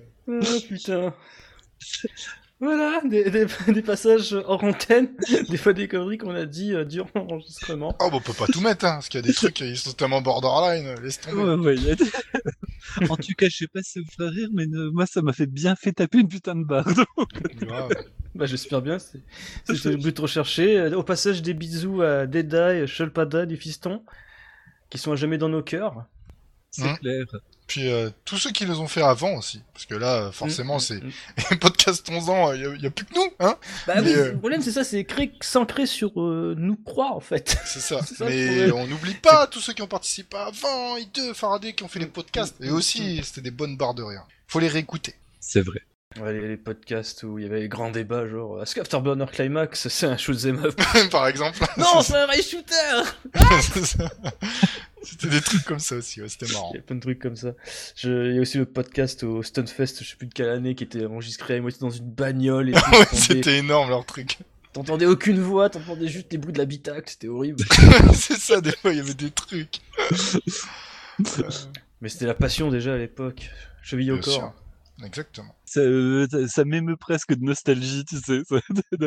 Il y, a, il y a quand même de- vraiment des, des, des, des- putains de que des, des vrais putains de bons moments, quoi. Il y a pas à chier. Mais c'est c'est trop marrant ce qu'en effet, là, le, le passage où tu dis que t'étais une vierge. Et tout, c'est quand même le premier podcast. vierge effarouchée. C'est c'est la première fois que t'as fait un podcast avec nous, en fait. Et comme je dis tout à l'heure, à l'époque, on savait même pas que c'était- si t'allais rester, en fait. C'était dans le moment où on se demandait s'il allait pas crever, oui, effectivement. Ben, on expérimentait, en fait. Sur tout ça. Bah oui, mais je me rappelle que j'étais en PLS de stress, quoi. Tu sais, euh, mais du coup, ça s'entend euh, même encore maintenant. Tu vois, tu sais, quand j'ai un, un sujet euh, spécifique, genre je déroule, tu sais, mais à une, une espèce de vitesse pas normale euh, par rapport à mon flux habituel, tu sais, et genre je laisse personne parler, tu sais, genre, seulement après je respire, tu sais. bah, à l'époque là, c'est voilà, c'était dans l'état là, mais en continu pendant tout le, tout le podcast. Ouais, ouais, les enregistrements, la boule au ventre, genre, mais c'est qui ces gens? Je les connais pas. On peut faire genre, on est amis? Est-ce que, est-ce que- est-ce que je vais être à la hauteur? Est-ce que j'ai est-ce que j'ai des trucs à dire? Mais surtout le, le magnifique quand même euh, Crazy Land, le site à moitié mort. en 2015 à l'époque. Quatre ans après, on est toujours là. Allez vous faire voir. Les directeurs. Yeah. Il y en a aucun, mais bon. Bah, ils peuvent pas répondre, on est que tous les trois. C'est dommage pour eux. Mais, mais d'ailleurs, euh, j'aurais dû le dire au début de l'enregistrement, euh, si vous avez des choses à dire sur le site, n'hésitez pas à le faire dans les commentaires partout. On y Même des trucs méchants, hein, y a pas de souci. Hein. Ah, bien sûr, nous on s'en fout, on va pas censurer. Hein. On Non, laissera non. les commentaires méchants. Pas Ouais. de problème. Même les méchancetés. Allez-y. Oh, c'est pas forcément méchant, enfin, peu importe. Non, non, mais vraiment, ce, ce que, vous en pensez. votre avis nous intéresse au sens strict du terme, en vrai. C'est pas juste une formule de politesse, c'est comme c'est pas juste pour le référencement comme chez les youtubeurs, c'est là nous c'est pour de vrai. On Bon, veut non, on savoir. enlèvera les grosses insultes trop horribles, mais sinon tout le reste on va laisser, hein, vous inquiétez pas. Oui, bien sûr. Euh, si on nous traite de nazis, de quoi que ce soit, et hop, ça, ça, ça gicle. Ce qui est arrivé d'ailleurs dans la vie du site. Euh, Oui, oui, ouais, ouais, la fois on s'est fait traiter de nazis sans aucune raison sur le forum. Ouais, Oui, c'était intéressant. what? Pas mal. on a eu des moments comme ça aussi. ouais. Heureusement, ça compte sur les doigts d'un lépreux, mais tu fais ok, d'accord. Oui, oui, ou une fois, euh, on avait fait une, une proposition, justement, parce qu'on pou- on voulait plus faire de news, pour que quelqu'un vienne faire des news, et le gars il a demandé de l'argent. Oui, oui, oui, c'était non, c'était c'était pour des tests ou je ne sais plus quoi. Ouais. Le gars nous disait genre ouais, euh, j'ai fait une thèse sur euh, je sais plus quoi. euh, je, je- je peux bosser sur le site? Je fais ouais, mais est-ce que tu aurais un, exemple de thèse sur le site, tout ça, pour qu'on puisse juger, machin couffin Ouais, ouais, ok. Vous payez combien? Combien la ligne c'était? Euh, Ouais. D'ailleurs, d'ailleurs, d'ailleurs, total, transparence totale, mais les gens s'en doutent, euh, on perd plus de pognon qu'on en gagne sur le site, hein, ça c'est clair et net. Bah, hein. Il faut le payer, enfin voilà. Pas, c'est pas fou, mais... C'est un hobby, hein. de toute façon c'est un hobby, on fait, on fait pas ci pour gagner du pognon. hein. Moi, ça, ça me rappelle la belle époque euh, à LSR où on s'imaginait qu'un jour on réussirait à faire un site euh, qui est commercialement viable. Ah, où c'est on marrant, ça. payer. C'est bien, euh, avec Gecko on n'a jamais pensé que ça serait viable, ça c'était bien déjà. Ouais, parce que Non, dans le jamais. mood, il y a vraiment cru pendant un moment. C'est vraiment c'est, c'est cette foi naïve, tu vois, que ça allait déboucher sur quelque chose de, de, de commercialement viable. C'est, c'est, c'est émouvant. Pas de après pub. c'est- Au début on se doutait même pas que des gens ils nous écoutaient. C'est ça. Non, mais en plus, c'était vraiment l'esprit d'origine, ça, euh, de I2 et Faraday, que ça Ouais. soit un truc gratuit, ouvert à tous, euh, qu'il n'y ait pas des contreparties, etc. Donc ça, pour le coup, euh, je sais pas si on a tout respecté, mais ça, c'est sûr que si. Et puis Mhm. pas de putain de pub, quoi. Voilà, pas de pop-up Ah. dans tous les sens. Ah si, YouTube, mais ça, ça on n'y peut rien. Non, mais hein. ça, ah oui, pas- non, non, mais YouTube, c'est le délire, quoi. Mais euh, voilà, tu vas sur le site. euh, moi, je, je devenais fou. Fut une époque où tu pouvais pas ouvrir un truc de un petit peu de niche où t'avais pas 50 fenêtres qui s'ouvraient en même temps. Enfin, c'était un cauchemar, quoi. C'est ça. Et l'écueil là a été évité euh, vraiment très adroitement sur euh. Bah, sauf si un jour, euh, le site, euh, on le paye plus, et puis ça sera racheté par un nom de domaine, et puis là, bah, Ouais, c'est genre les trucs nom de domaine pour balancer je ne sais quel site. Euh, genre par exemple avec euh, des crans. Oui, parce que Ah oui bon, c'est- là c'est vraiment une parenthèse à la con, mais c'est totalement normal. Euh, OneCC c'est super malin en fait, c'est c'est chochotte. Ah. Tonton, tonton, je te salue, hein. ce nom était magnifique à trouver. Bravo. Le, nom- clair, le nom est magnifique à trouver, mais plus on avance euh, à notre époque actuelle, les gars qui cherchent Sissi sur euh, Google, c'est des mecs qui veulent se branler la nouille en fait.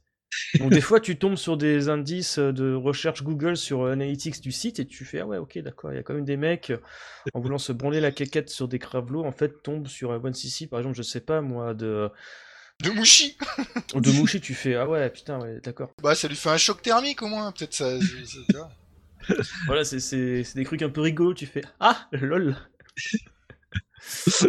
Non mais sinon d'ailleurs, euh, bon je pense que à la base on s'en foutait que ça soit public ou pas, mais honnêtement si jamais d'aventure euh, on se dé- enfin, on se détache pas du site, mais qu'on est plus aussi actif qu'auparavant, pff, on aura au moins le nom de domaine quoi. Euh, Crazy, on est d'accord. Oui, oui, oui, ça sera toujours payé. En fait, on fera euh, comme Shmup.com. Shmup.com, c'est Katmoda qui tient ça depuis... qui paye en partie, je crois, avec Mickey ou... Enfin, des, des admins, certains admins, je sais plus c'est lesquels hein, précisément. Ils payent quoi qu'il arrive. Même s'ils vont pas sur le site, s'ils participent plus, ils payent quoi qu'il arrive. Et on fera pareil, de toute façon. En fait c'est ju- c'est juste qu'avec au fil des années, 10 ans, il y a tellement de contenu bon cher, certes pardon, fait un peu fouillé, même si avec euh, la refonte du site en 2016 ou en 2017, je sais plus, on essaie de remettre en avant tout ça un maximum. Mais on remet pas assez tout en avant. Il y a tellement de belles choses euh, Mhm. qu'il faut chercher. Parce Ah, qu'il c'est faut ça. pas oublier non plus que qu'on n'a pas cité, mais les les euh, quand même euh, les super dossiers du colonel quoi, Mhm. euh, Ouais, du colonel. Thomas Plan quoi. Ouais, faut pas qu'ils se ouais. Bah, des fois, on, Ouais, on- ouais. on essaie de s'en occuper de temps en temps, mais le colonel, je sais que tu nous écoutes. Comment dire, tes dossiers sont un peu longs, mais ils sont très intéressants. hein. Rien On a à son voir. test de Witchbot Meglilio qui est toujours en brouillon sur le site. Il faut que ça. je m'y mette un de ces quatre pour, pour le remettre en forme. Donc, désolé, Il nous faut du temps euh, pour Mais les remettre. euh, ça ne tombera pas dans les oubliettes de l'internet.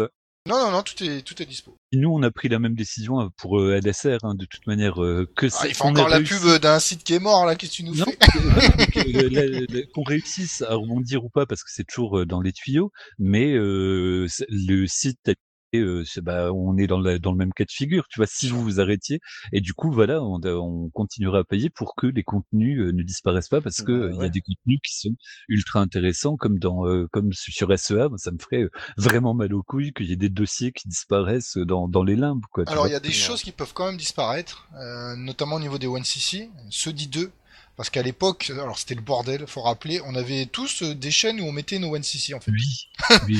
Donc il y a des, il y a au moins 4-5 chaînes partout. Donc à un moment, euh, quand j'ai repris ONCC, j'ai tout centralisé sur une chaîne. Mais euh, comme euh, ce D2 et tout ce qu'il a fait avant, et, bah, ils sont Sur sa pas- chaîne perso, quoi. voilà, ouais. ils sont pas à moi, je vais pas les récupérer et les publier comme ça. Ouais, c'est Euh. partagé entre la chaîne Perso 2, la chaîne de Babouliné Oui. et la précédente chaîne officielle. Schmeupémol. C'est ça. Donc C'est du coup, bon, ils sont toujours disponibles. Par exemple, ils sont indexés quand vous faites, euh, la, vous cliquez sur les 1cc, ils sont tous là et ça Mm. vous envoie vers la bonne chaîne. Il y a pas de souci. Mais des fois, il faut un petit peu chercher et ça peut être un peu éparpillé effectivement. Ça, D'ailleurs, ça me fait penser, mais pour les podcasts, normalement, on est, ass- on est sûr. S'il y a vraiment un gros souci, genre un cataclysme, les podcasts seront toujours disponibles, les précédents, euh, Ouais, n'importe où. les premiers, que- tout ça, c'est ça que tu parles. Hein, les Bah, surtout tout les ça. premiers, en fait, parce que je me souviens notamment à une époque, euh, je crois que c'était Faraday hébergeait ça sur un espace de stockage euh, Neuf Télécom, Oui. euh, qui, bah, du jour au lendemain, bah, a disparu. Euh, je me souviens qu'à l'époque, j'étais quand même fan des podcasts de Schmeppemol. J'avais enregistré en local sur ma machine, mais il m'en manquait un, en fait. Et là, d'ailleurs, par contre, c'est un shout out. Je sais pas s'il nous écoute encore, mais le Polynésien, mais je te serai jamais assez redevable de nous avoir euh, transmis euh, un podcast qui nous manquait en fait. Parce que je crois qu'il y avait deux ou trois émissions qui seraient été perdues à jamais si tu ne serais pas manifesté, et je ne t'en serais jamais assez redevable. Encore un grand merci à toi si tu nous écoutes encore, le Polynésien, un gros big up. Big up aux Polynésiens. Yeah. Ouais, ouais. Non mais sans déconner, parce que c'était à Bah l'époque oui. où en effet, euh, le, son espace de stockage, je sais pas, il a peut-être changé d'opérateur, pff, s'est cassé la figure, on aurait perdu tout un temps, tout un pan des podcasts Schmeppemol, donc une partie de l'historique du site. Et c'est notamment ça en fait. euh, bah, justement, tu parlais de changement de position, Crazy. Euh, moi, il y a un truc, c'est que je ne voulais absolument pas que plus le temps aille, euh, les, les écrits de I2, Tonton, euh, Faraday, euh, je sais pas moi, Vanny, euh, MKO, etc., ne soient perdus en fait. Euh, moi, c'était ma grande crainte. Je veux pas que ces, ces, ces trucs-là soient perdus. Euh, donc en fait, l'idée, c'est vraiment qu'on conserve au maximum, que ça soit sur le forum, les vieux podcasts, même pas, c'est pas les vieux podcasts, c'est toute l'historique des podcasts, soit sur le site, sur notre hébergement en ligne, ou même par exemple chez les copains de badgeek.fr, qu'on ait des référencements un peu partout sur PodCloud, Spotify, peut-être même bientôt Deezer, faut que je me renseigne, euh, même si ça ne va pas nous ramener des masses d'auditeurs, mais c'est pas grave, c'est pas un problème ça. Euh, en fait, l'idée c'est ça, c'est que, ok, d'accord, on produit du contenu nouveau, on a des super dossiers de l'Eurobourg depuis quelques temps, on a des tests de Thomas Plan, euh, Des des, tests de Thomas Plan. Stage, plein de choses. C'est ça, on a des One CC, on a des nouveaux podcasts, euh, on a aussi des tests qu'on ressort euh, du formol avec une nouvelle mise en page et des fois euh, quelques petites encarts qui donnent des informations supplémentaires. Je pense notamment au test, bah, bon, bah, tant pis, moi c'est un peu un test particulier, mais celui de Zero Gunner de Yas, on s'était permis de rajouter un petit encart concernant la version Nintendo Switch par exemple. C'était avec son accord, hein, bien sûr. Oui, bien sûr, entendu. Euh, donc voilà, on sait toujours. L'optique, c'est toujours ça, de, de conserver ça pour le futur, en fait. Je vais pas dire pour les générations futures, parce que c'est totalement, tu vois. euh, c'est. Présomptueux. Ouais, c'est présomptueux. Mais c'est toujours ça, il faut conserver un Même maximum, si, quoi. à l'échelle de- d'Internet, on est déjà dans cette démarche-là. Les, les générations d'Internet sont étant extrêmement courtes, on, Bah, on est, ça. déjà là-dedans. Et c'est ça, c'est qu'il y a des gens qu'il y a peut-être deux ans, euh, ils sont mis au shmup. Genre, je pense par exemple à un truc qui est con, très con, Juju Kenobi, il y a peut-être trois ans, il craignait pas, genre sur shmup.com, shmup.mol ou X, euh, XY. Bah, ou même Robomatix, tu vois, tu sais, qui découvre voilà. euh, avec une excitation, mais qui, qui fait chaud au cœur, tu vois, tu sais, tous- les shmups là ces dernières années, quoi, tu sais, qui et qui explorent. D- D'ailleurs, ça, ça, ça me fait penser de, là, on parle de de, de l'histoire du, du site, mais euh, faut voir aussi la la période que 11 ans de on- 11 ans de, de, de, de site, ça embrasse en termes d'histoire du shmup. Parce que. Mais ouais, mais en termes de du shoot 'em up, ça ça nous rep ça nous reporte, bah, on va dire en fin 2009, genre à l'époque pile où Kev, se sent pousser des ailes et décide de porter sur, heu, 360, à une Mmh. époque où tu as vraiment l'impression que, bah, que le genre est en train de réexploser. Jusqu'en 2012, bah, où ils sortent, bah, Style Yojo et que, bah, ils sonnent un peu le glas du truc, quoi. Puis après, il y a la découverte de Steam par les Japs, heu, et où, heu, de nouveau on se retrouve mais complètement noyé par, plein de doujins qui sortent de nulle part, des jeux enfin, tu sais, où où il y a une impression de de de de résurgence du du du genre, hallucinante. Il y a il y a eu, le bah, le le moloss, heu, de dont dont on causait hier, Darius Burst Ouais. Chronicle, qui a été, bah, à lui seul un pan quasiment de 1 an l'histoire du shmup, tu sais, qui qui a occupé les les les les podcasts au taquet. oui, bien entendu, parce qu'en effet, on va recontextualiser, excuse-moi Hubert de couper la parole, c'est Bah, un jeu qui est sorti, mais en effet, pendant quasiment un an et demi, il y a eu des DLC qui sont sortis. Donc paradoxalement, vu que nous, nous sommes des gros pigeons, roux Des golden pigeons. on, on a ach- on a acheté des DLC pour parler, dire euh, genre ouais tu vois pour, euh, le DLC Guerrega c'est sympa mais c'est totalement con parce que quand tu dois changer de, de direction pour tirer, bah, t'as des médailles qui se barrent la gueule donc euh, ouais ce système de score de Guerrega n'est pas adapté à Darius Burst. no shit.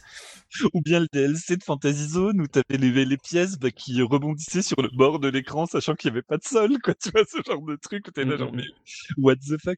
Mais effectivement, euh, il y, a, il y a eu euh, de- bah, de- le, le Darius Bear Chronicle à lui seul, ça représente ouais, un pan de l'histoire du shmup qu'on a suivi en direct. Et puis, bah, ça nous amène à ces. Et- Bah, dis-moi. J'ai une anecdote à la con mais durant le Stunfest 2018 il y avait un représentant de DJK euh, qui avait la chance d'être français. Euh, bonjour, si tu nous écoutes. Euh, pff, bon, j'ai joué le glaireux, hein. Ouais, ouais, Darius Burst, ouais, bah, j'ai acheté en Day One sur PC, euh, j'ai acheté la version Vita Collector, j'ai acheté la version Version PS4, Collector, Euh, j'ai acheté les DLC PC Taito et Sega. Et le mec il me fait bah tu sais quoi tu devrais me donner ton adresse mail je te donnerai les je donnerai des copies pour les DLC les autres DLC sur PC Enfin, je sûr j'ai jamais donné mon enfin j'ai j'ai jamais donné suite parce que je suis pas un crevard mais ça m'a fait marrer en y repensant. notoriété. notoriété pour des DLC euh, euh, Rising Cave et Capcom mais ouais rien que d'y penser tu vois c'est ça m'a fait rappeler cette anecdote. Mais c'est- mais c'est c'est vrai que euh, de voilà c'est un, un, gros morceau et ça nous bah ça nous amène à bah aujourd'hui quoi où on vit quand même ces dernières années une bah ce que j'appellerais une avec enfin, le mot est un peu pompeux hein, mais euh, euh, une version un peu postmoderne où il y a effectivement eu une espèce une telle saturation euh, de- Steam y a participé euh, un peu malgré eux à cette espèce de saturation dans le sens où euh, quand ils ressortaient des doujins qui dataient de, de perpète, euh, ils mettaient la date où ça sortait sur Steam. Ça fait qu'il y avait, c'était un peu d'y voir si c'était une vraie nouveauté, si c'était un jeu, euh, genre les Astroportes, qui datait de quelques années avant, etc., mais qui s'était pas spécifié sur le site. après généralement ces jeux là portaient justement des nouveautés bon très minimes hein, euh, Bah, C'était ressorti sur Steam. Non, les Astroportes, c'était le jeu quasi à Mm. l'identique. quoi. Il y, y en a où il y a eu etc., mais il y en a plein où ça a été allez, tenez, mangez. Ouais, Et, juste une euh, localisation, genre pour faire genre et encore. Ah d'ailleurs, euh, shouts out à Zune, hein, euh, mon, mon browser, hein, qui balance ses jeux sur Steam, mais en mode, mais genre, mais bas les couilles total, hein, c'est. Ouais, je mets mon jeu sur. Steam. En fait, la page sera en japonais euh, totalement et le jeu sera en japonais. Débrouillez-vous les mecs, donnez-moi les sous. Ouais, sauf que sans lui, il y a plein de gens qui auraient jamais connu To quand même. hein. Ah, totalement. C'est vrai, c'est vrai. Et, Et- qui et- seraient jamais rentrés dans le Manic Shooter.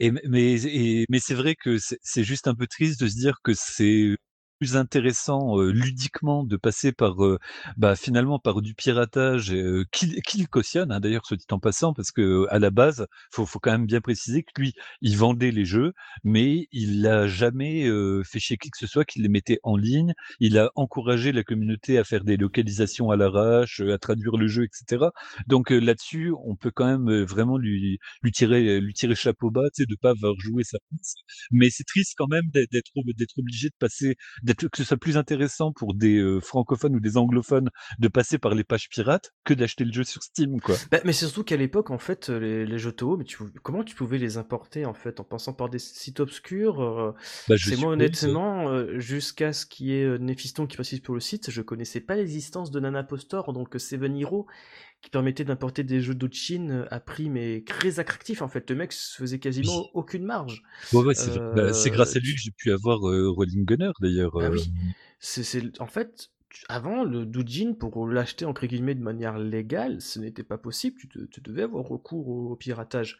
Ouais. C'est même l'arrivée des taux sur Steam, euh, c'était peut-être l'occasion entre guillemets de, de comment dire, euh, bah, bah, de payer, offrir payer un hommage, voilà, offrir, euh, donner son bifton, Et genre, pouvoir, euh, ouais, le, le fait de pouvoir donner son bifton à une, que, indirectement à la bonne personne, ça. D'ailleurs, d'ailleurs, excuse-moi de couper la parole, mais pour l'anecdote, je- quand le, je crois que c'est Tau 14 qui est sorti, le tout premier sur Steam, je crois que durant les 24 heures ou les 48 heures qui ont suivi sa sortie, c'était l'un des jeux dans le top 10 Steam niveau achat.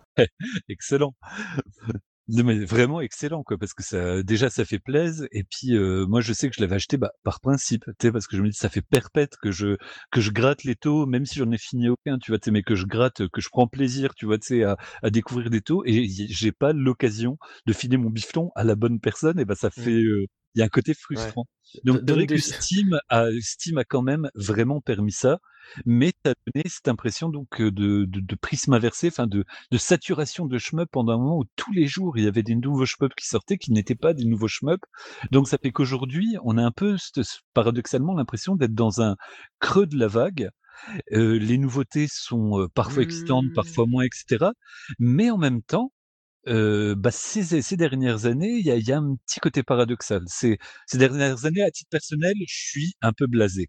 Mais en même temps, euh, ces dernières années, il y avait, j'avais une liste, mais qui est pas exhaustive, mais on a quand même eu Blue Revolver, on a eu l'excellentissime Powerumi. J'ai découvert Mm, les mm, jeux de mm, Hey, euh, le Desatopia qui m'a foutu à, à genoux. Que- Qu'est-ce que qu'est-ce que t'as dit, Tracy? Zero Ranger. Zero Oh Ranger, oui. Zero Ranger, Rolling Gunner, Super Eidora qui est devenu enfin payant. Donc enfin on peut donner un bifton à Locomalito qui avait euh, laissé ses jeux gratos euh, jusqu'à présent. Et c'est parti pour le quiz Le censeur est là. Et oui, je vais fermer vos gueules Non, mais c'est parfait, tu m'as tendu une perche pour enchaîner sur euh, les dernières questions, en effet, de ce podcast des 11 ans, euh, à savoir des questions euh, très bêtes qui vont vraiment pouvoir tester votre mémoire, les gars. Euh, je vais commencer. Quel est le shmup de l'année élu par la communauté durant les Shmup Emo Awards de 2017 Alors attends, si mes souvenirs sont bons, c'est là où il y avait eu une sorte d'injustice. Alors attends. Euh... Ah, tu peux pas nous donner un questionnaire à choix multiple, enfoiré Ah bah non, là je peux pas Là je peux pas Il n'y a, a pas une année où c'est Raiden qui avait été élu euh, par, euh, bah, par la négative alors que personne n'y avait joué, alors qu'il y avait des jeux, c'était tous des bombes. Alors ça, c'est le proto premier Shmup Emo Awards, c'était un gros prototype, c'était ceux de 2016, c'était l'école des fans. On était avec Nifiston, Krasil, toi et Shulpada, et en fait, tous les jeux qu'on citait étaient des grands gagnants. Dont Raiden 5, auquel on n'avait pas joué. Parce qu'à l'époque, c'était une exclu Xbox One. Ouais, bah oui, c'était ça. Puis quand on l'a eu en main, bon, comment dire Comment dire Ne disons rien. euh, je- voilà, froide euh, sur les couilles, quoi. ouais, clairement, quoi. couilles. Anandis, il a gagné Cross Award cette année-là. En plus d'être le shmup de l'année, il a gagné le meilleur shmup PC et la meilleure OST. On est en Ah. 2017. Ah putain, ouais, moi j'arrive pas à me replacer dans l'époque parce que je sais que euh, euh, de, de- si, si mon- si- si mes, si mes souvenirs sont bons, il y avait eu cette petite frustration.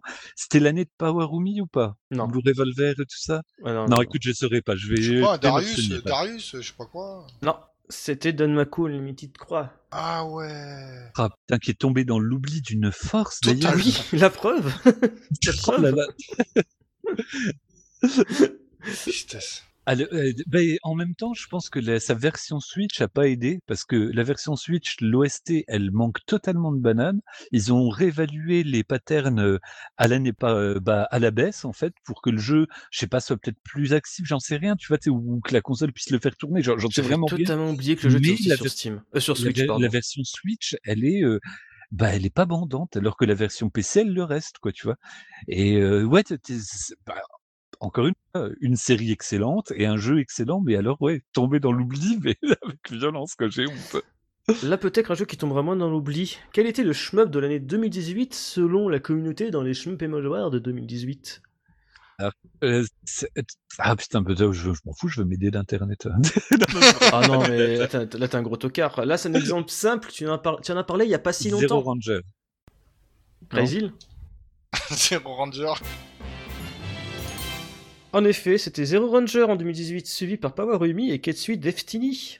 Avec la, et c'était pas l'année où il y avait Blue Revolver aussi, euh, où on était un peu frustré parce que justement il est.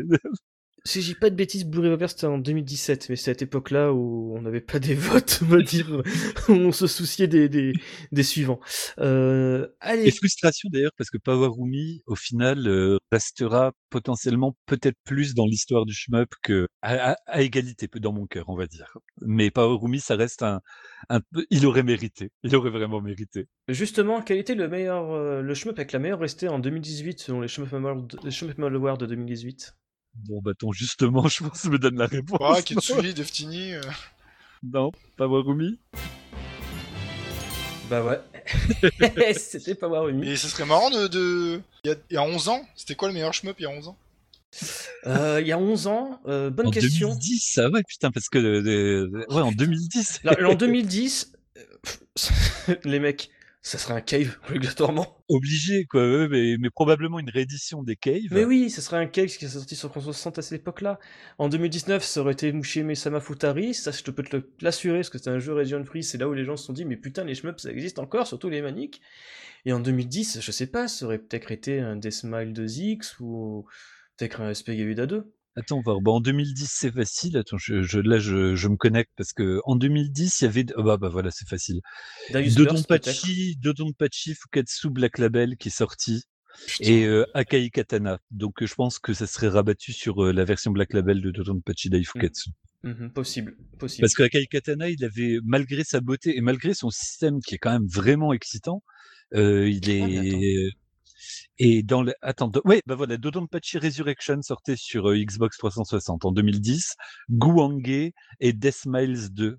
Ah, 2010, non, il y avait aussi la réédition de Ketsui, ouais, il y avait tout. Mais 2010, c'est plein de choses. Hein. 2010, S Galuda 2 Black Label qui était euh, sorti sur euh, Xbox, Ketsui qui était sorti sur Xbox, Death Miles 2, Guange sur le Xbox Live Arcade, Dodonpachi Resurrection qui sortait donc euh, chez nous aussi, et en 2011 seulement le Daifukatsu Black Label. Et quand tu réfléchis, on parle encore de ces jeux-là dans leurs adaptations récentes avec Ouais. des nouveaux modes de jeu. C'est quand même cinglé, quoi. Tu sais, c'est des jeux, ils sont marqués, mais littéralement au fer rouge, euh, l'histoire du, Ouais. du shmup. Et le fait qu'on pleure encore aujourd'hui sur, euh, bah, c'était sur l'absence d'un nouveau, bah, enfin, certains plus que d'autres, mais moi j'en fais partie, quoi. Euh, même de- simplement d'adaptation, tu vois, pas, je parle toujours d'Ibarakuro parce que c'est devenu une petite blague, mais en vrai, j'aimerais tellement qu'il soit adapté. Bah, tu sais, le, fait que voilà, Cave continue à faire un peu titiller les, les, bah, l'imagination, que que les gros euh, de ces dernières années, ça soit quand même des Alors adaptations. par contre, me pas branche pas sur le fait que Cave, les gens se branlent uniquement sur ré- des rééditions en fait. C'est qu'en fait, là, les rééditions, c'est même pas Cave qui les fait, c'est des développeurs M2. annexes comme M2, comme City Connection, euh, comme DJK. Encore pour le coup, DJK, de souvenir, c'est un, un mec, un seul développeur chez Cave qui fait pour ça ce PC depuis les versions Xbox. Euh, non, là, euh, honnêtement, au niveau innovation, Cave, voilà quoi, ils sont plus orientés vers le mobile où c'est là qu'ils arrivent à, à, comment dire, euh, à avoir une croissance quoi. Ouais, non, non, c'est- c'était juste pour dire que sais, même dans l'imaginaire collectif de, des, bah, des, chem- des schmuppers, quoi, Je tu sais, vais il y a dire, je vais dire un de- gros mot, mais ce- les ce- jeux Cave, ça ce commence à devenir, fantasme, un- quoi. ça commence à devenir des jeux de boomers. Bah ouais, peu- non mais toute blague mise à part et ça me ça me ça m'attriste d'être d'accord avec toi, mais en vrai ouais c'est c'est euh, mais on est encore euh, c'est ouais, c'est le Johnny Hallyday des des shmups quoi. Oh c'est les vieux buveurs de de de, de binge avec le ventre euh, le ventre qui ressort Je t'aime. Sinon, euh, blague à part, donc on avait fait, je crois, l'année dernière, durant le Championnat 2019, euh, le meilleur jeu d'il y a 10 ans, donc en 2009. Euh, le premier qui avait été élu, c'était bah, bien entendu Mushime Sama Futari 1.5, mais suivi par Darius Burst, Shooting Love 2000X, euh, Mamoru-kun sur console 60 et Space Invader Infinity, Gin sur iOS. Un Moro qui est quoi. exceptionnel. Ouais, même Rokun, il, il a un peu rien à faire là, je trouve quand même malgré Non, tout. Mamoru-kun est un bon jeu, un très bon jeu. C'est Ouais, la suite bon spirituelle de. Kiki Kaikai avant le remake de Natsune, Natsune bon Atari. jeu, mais pas sublime, quoi. Faut pas, faut, faut quand même. En plus, moi, je l'ai acheté à 70 boules avant de voir qu'il était, euh, tu sais, en de, de- genre En avec- démat, en démat à régul- 5 euros, quoi. régulièrement en solde sur le PSN canadien avec tous les J'ai dessins. j'ai failli en chialer. Enfin, pas en chialer, mais j'avais l'œil brillant de, de, de, de, de dingue, quoi. Après- dingue. Après, à ta décharge, tu as le jeu physique. Donc, au moins, le jour où le PSN arrêtera de fonctionner, que ta PlayStation 4 crèvera, tu vas pas en chier pour retélécharger le jeu que tu as acheté.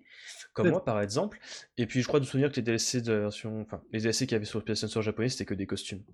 Donc, tu perds pas Ouais, grand chose à ce niveau-là de souvenir. mais c'est surtout c'est d'avoir payé aussi cher pour un jeu auquel j'avais juste un peu envie de jouer quoi. Tu vois, c'était pas un, un de mes fantasmes absolus quoi. Tu vois, c'est genre, genre euh, je regrette moins d'avoir payé euh, 100 120 ou 100 je sais plus combien la, le- la version euh, de d'Ibarra sur PS2 que d'avoir payé 70 boules Mamoru Kun quoi, sachant que Ibarra, je sais pas quand est-ce que je vais y jouer quoi. J'ai toujours pas trouvé le moyen. Sinon, avant de dernière question, après j'en arrête avec ces questionnaires à la con. Euh, Non, toujours cool. sur les Shmup Awards, quel était le meilleur shmup de 2019 selon les Shmup Awards de 2019 Ah putain, je me rappelle plus du tout là. Attends, sans déconner. Ah non, promets. Relève le niveau. Oui, oui, oui, bien sûr. Euh, quelle année t'as dit? 2019. C'était l'année dernière. C'était en dernière. décembre. Le meilleur shmup l'année dernière. Powerumi Non, Ah non, bah dommage, non. une chance sur Ah non, je croyais qu'on avait triché, ouais, euh, euh, qu'on l'avait fait basculer d'une année sur l'autre, mais c'était 2018-2019. Non, écoute, ouais, je sais plus du tout. Je- Putain, je sais plus ce qui est sorti, bordel. Oh, les mecs. Non, vous avez pas de mémoire. Mais je j'ai Alzheimer, bordel, enculé. C'était, mais bien entendu, c'était Red Psy qui avait gagné les awards de 2019 en D'accord. 2019. Ah, ce jeu de merde. Oui, qui était, ta- qui était talonné d'une voix par Natsuki Chronicles, qui est encore un autre jeu de merde. Non, Esprit, c'est un bon non, jeu. c'est Sprite, que- c'est un jeu fantastique. C'est c'est un de mes préférés réellement en plus. J'ai acheté une Xbox One pour Natsuki Chronicles, donc bon. non, c'est Non, pas un jeu de en merde. plus, je l'ai, je l'ai acheté en, en- bah encore une fois en mode Golden Pigeon, hein, en édition collector, c'est pour la, pour, pour la Switch, quoi.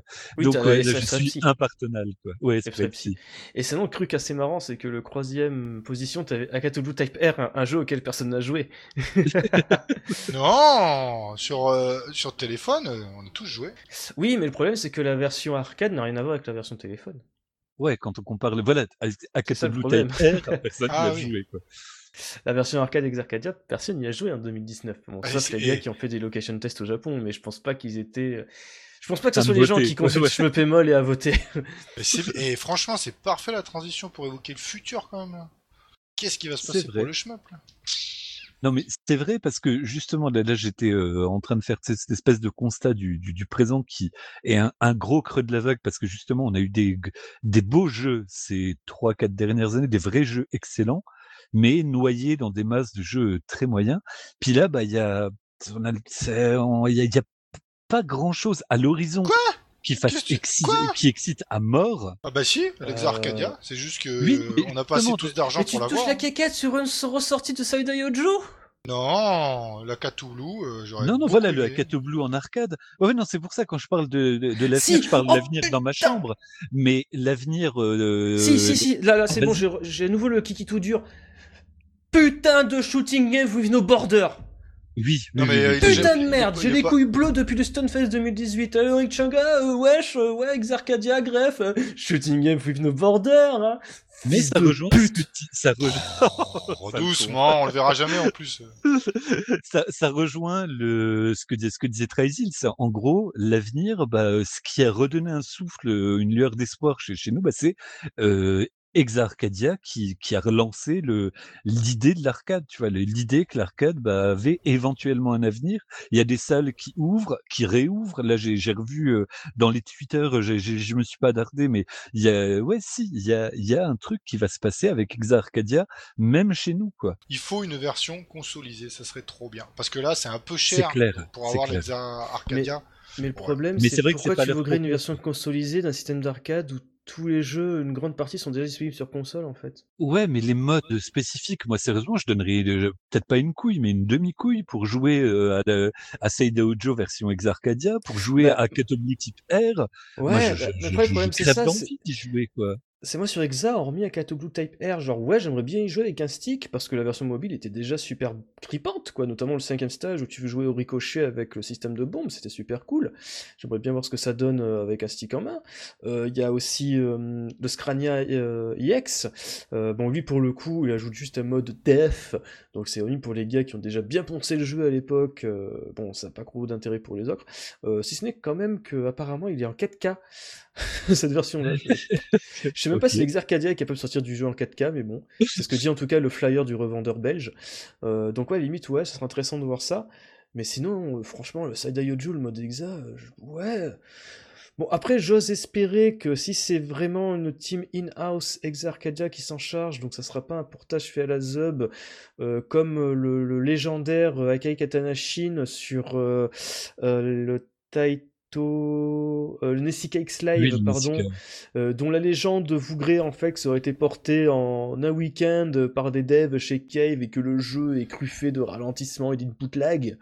Euh, J'ai pas eu le temps l'occasion d'y jouer, mais à ce qui, pense, à ce qui paraît, c'est ce que la légende veut, parce qu'en plus le jeu est apparemment pas hyper accessible même au Japon sur le système euh, X, X Live.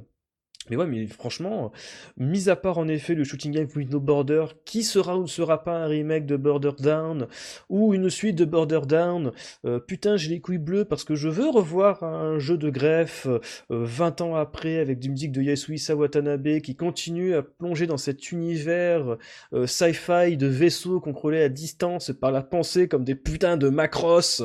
Voilà, ça c'est le, ça c'est le gecko qu'on aime, avec des gros mots, avec ses couilles bleues qui sont bien toutes les sauces. Depuis Voilà. deux ans, mec Grosse couille bleue Tu vois Randy Marsh dans, les, dans South Park, dans- avec les couilles dans sa brouette, bah, c'est pareil.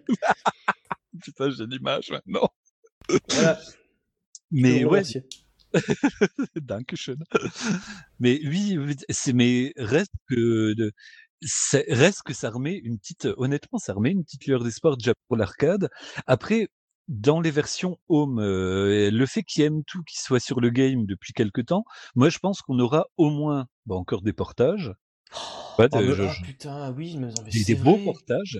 Là, il y a, y, a, y a quand même quelques petits jeux, tu vois, de- un, des un peu plus petits jeux qui, qui s'annoncent, euh, qui, qui, qui font quand même titiller l'imagination. Il y a, y a mais- quand même des trucs. Non mais M2, il faut arrêter. Je, me souviens que je crois qu'en off, sur le notre Discord, j'ai balancé un truc du genre, non mais M2, euh, ils sont déjà au four et au moulin et je suis sûr qu'ils ont d'autres projets qu'ils ont pris et qu'on n'est même pas au courant et, et littéralement un mois après, genre, hey, wesh les mecs, euh, on a fait euh, la- la- l'émulation de la micro Game Gear, on a fait la collection GG à l'Est.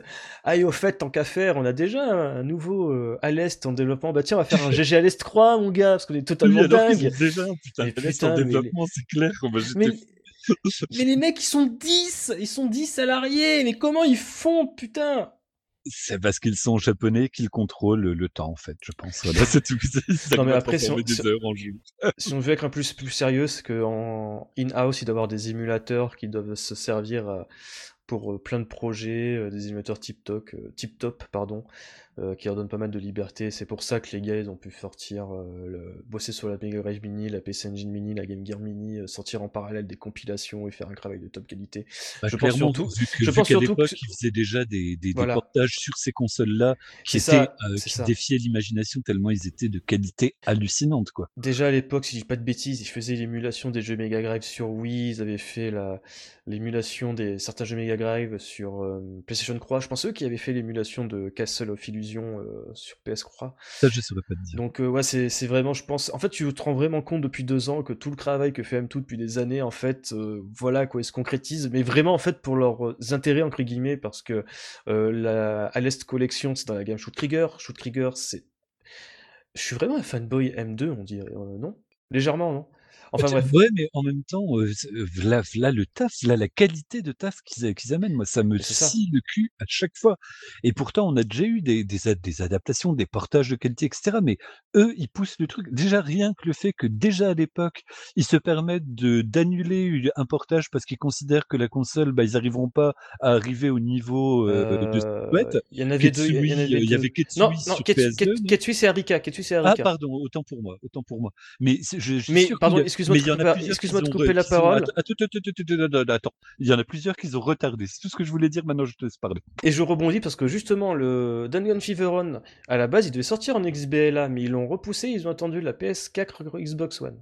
Ah, Mais comme quoi, tu vois, c'est quand même une attitude de mecs qui ont vraiment la passion chevillée au corps et qui sont pas dans, dans, le- dans une histoire, dans une approche mercantile du truc. C'est si ça marche pas, Euh, on fait pas. Point barre. C'est D- vraiment d'ailleurs, euh, pour le, pour le LoL, c'est eux qui avaient fait le portage de Mushimi-sama Futari sur Xbox. Ils ont, ils sont pas crédités euh, en tant que tels euh, sur la galette, mais normalement, c'est eux qui l'ont fait. Euh, le Je savais portage pas, de Mushi. une fois, putain, un portage de Mouchi, le, le- un portage qui fait tout basculer. Ouais, quoi. ouais. Bon, enfin bref, tout ça pour dire que depuis euh, quelques temps, là, depuis deux ans, on voit vraiment tout le travail qu'ils font depuis facilement euh, 15 ans se concrétiser vraiment pour leur euh, projet à eux, en fait. Euh, donc la- tout ce qui est Shoot Krieger, en fait, c'est eux qui font de manière indépendante. Euh, donc de A à Z, développement, publication et compagnie, euh, distribution. Et juste, voilà, c'est mérité. Eh ben, c'est clair. Et juste, Raisil, toi, tu, donc, tu, tu parlais de Exa Arcadia, mais tu, tu pensais à quoi d'autre, peut-être, pour l'avenir du shmup? Euh, là, je suis en train de fatiguer. Ouais, t'es en train de fatiguer. bon. Moi, c'est en PLS là. Mais, euh, ok, donc, je... je ne te sollicite point, pardon. Non, non, mais euh, l'avenir du shmup en général, bah, euh, pour l'instant, c'est que des ressucés depuis des années, donc euh, je ne sais pas. Oui. Non, mais c'est vrai que mais même, vrai. euh, même les jeux actuels, les sorties actuelles, ça reste quand même bah, du, du, ce qu'on va appeler du, du néo-rétro, en fait. Bah, il même, suffit, euh, il suffit même de regarder sur euh, quel titre les gens jouent les shmuppers. Alors, je parle sur Shmup Zemol ou Shmup. Tu as des gars qui jouent Futari, Espegaluda, euh, sérieusement quoi. Du Ketsui, euh, des DDP, euh, voilà. Mm, mm, mm. Mais même les sorties récentes, hein, tu regardes les, euh, deux derniers Greibanzer Fox, ils ont vachement excité les gens, mais quand tu regardes, bah, c'est des jeux qui sont des hommages à une autre période. Ça. Cela dit, ça va peut-être changer. J'ai encore une fois, c'est une info, je, je, je vais attendre qu'elle donc je tease, mais ça va peut-être, euh, ils vont peut-être basculer à une autre échelle, quoi. Greibanzer, mais je me tais pour l'instant. Oui, oui, mais euh, même une autre échelle, ça changera rien que par rapport à Cave, ce que c'était vraiment. Enfin, Oui, la, oui, la oui. révolution que ça a amené dans le shmup. c'est vrai qu'une révolution comme Cave, pour l'instant, on n'en a peut-être pas eu. D'Ivoire? Est-ce que je suis le seul à penser que le fait que Cave ait arrêté de faire des jeux en arcade et soit entre guillemets moins actif a été hyper bénéfique pour la scène du shoot'em up et que ça laissait la voie libre à des développeurs auxquels on n'aurait jamais prêté attention si Cave était encore debout? Oui, et non. Tristement, tu as raison. Oui, mais sauf que quand un éditeur porte un genre, quand l'éditeur s'en va, euh, bah, le genre s'effondre. Bah, le premier temps, c'est ça met d'autres trucs en visibilité parce qu'un géant, c'est c'est un peu l'arbre qui cache la forêt, mais après, il manque quand même l'arbre porteur. C'est vrai, et c'est vrai aussi. Cave, je pense que le jour, si jour il y a, oui, enfin, tu, tu vois, donc, je parle au conditionnel, mais ça arrivera potentiellement jamais, mais il ressortirait un shmup, un Mushi 3, un truc, un truc de folie comme ça, mais je pense que, voilà, ça, re- euh, enfin, ça serait un événement sans précédent, bah, peut-être un événement de la taille de Darius Burst, Chronicle Savior, pour son époque. Exactement. Tu vois, à, à cette échelle-là. Parce que les... Oui, excuse-moi. C'est pas décevant que le genre il soit ainsi. Mais euh, c'est marrant, il y a des joueurs, ils ont pas connu le rétro, ils veulent pas y jouer. Mais en fait, ils jouent à des jeux qui sont des maniques, qui sont en fait déjà rétro. Ils ne sont pas. euh, Même par exemple, euh, il est bien le Super XYX. hein. Mais en fait, il a toute l'âme d'un jeu rétro, comme Cave faisait il y a 10 ans déjà. Ah, et puis en plus, vo- voilà, le Super XYX, il est vraiment, euh, c'est un Toaplan boosté aux hormones, en fait, euh, tu sais, dans un Ça. sens, euh, si on peut le, le Alors par réduire à- contre, il y a un nouveau genre de shmup qui est apparu. On va pas le considérer comme un shmup. Mais le. Si, une stick shooter. Oui, le Twitch Shooter, ça a apporté beaucoup de choses. C'est une, une évolution du shmup. Mais l'évolution du shmup, j'ai envie de dire, euh, si les gens, ils ont une, pas forcément de la mémoire, mais ils s'y connaissent. Le premier jeu vidéo, c'est un shmup. Donc euh, tout, Bah, euh, tout découle du premier jeu vidéo de toute façon. Ouais, ouais, surtout comme comme tu le dis à, à juste titre, c'était un ersatz de, tu- de twin stick shooter euh, Space War, le tout premier jeu vidéo de 1964. Ils sont pas sûrs, il, va- il y en a peut-être eu avant, que des gars ont programmé machin. Enfin, de toute façon, c'était un truc avec un vaisseau où il fallait tirer. C'était un, un shmup et c'est vrai que le twin stick shooter, il a eu ce, bah c'est une des vraies, ouais, une des vraies inventions contemporaines du jeu. Même si pas vraiment, parce qu'il y en a eu pas mal au final, au fil de l'arcade. Regarde Robotron. Robotron, ben, c'était un twin stick shooter, c'est ça le. Oh, oh, il va parler de. Il est magique. Non, je vais pas en parler, c'est bon, je pourrais en parler, mais je quoi je vais déjà pas le jeu faire. euh, que, putain, je vais- voilà, maintenant je me rappelle plus euh, à cause de toi. Mais, mais ça reste quand même un jeu sublime. euh, De, euh, alors attends voir, c'était pas Dead Nation, c'était pas Alienation, c'était pas Resogun. Ah putain, Nex Machina, voilà. Nex Machina. Nex Machina, voilà.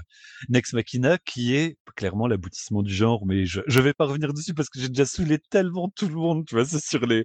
Mais je pense que Sholpada serait là et il me dirait oui, tu as raison. Avec une main sur l'épaule virtuelle. Bisous sur les fesses si tu nous écoutes. D'ailleurs, oui, clairement.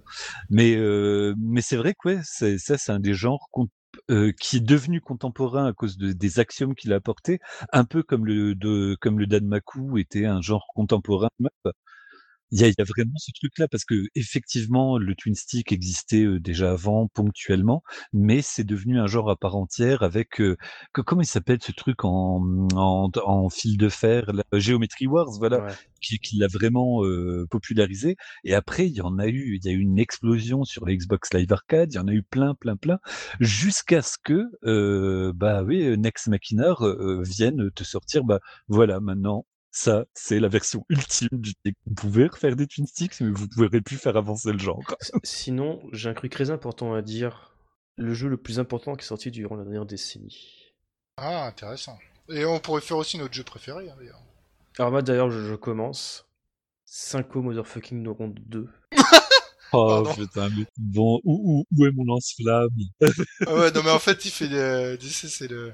Le troll, ce soir, c'est le troll. Non, c'est pas un je suis- je- Attends, mais je m'en souviendrai... de- Non mais c'est trop cool, putain, c'est quand même le jeu. En DLC, t'avais euh, un personnage de... euh, Ah merde, de Virtualon et un gars de Soul Suit Lainos. What the Ouais, fuck? ouais, ouais, super. Le retour de Greff dans le shooting versus game avec un jeu qui mélangeait des styles graphiques totalement différents parce que c'était une suite Coupez-lui mais en le fait t'avais censurez-le, Psychonauts Duo qui était déjà une suite mais en fait c'est pas une suite mais en fait le mode histoire de Psychonauts Ah 2 oui, c'est bah, celui de Psychonauts Duo et t'as les designers c'est- eh c'est- Faut parler par-dessus pour oublier.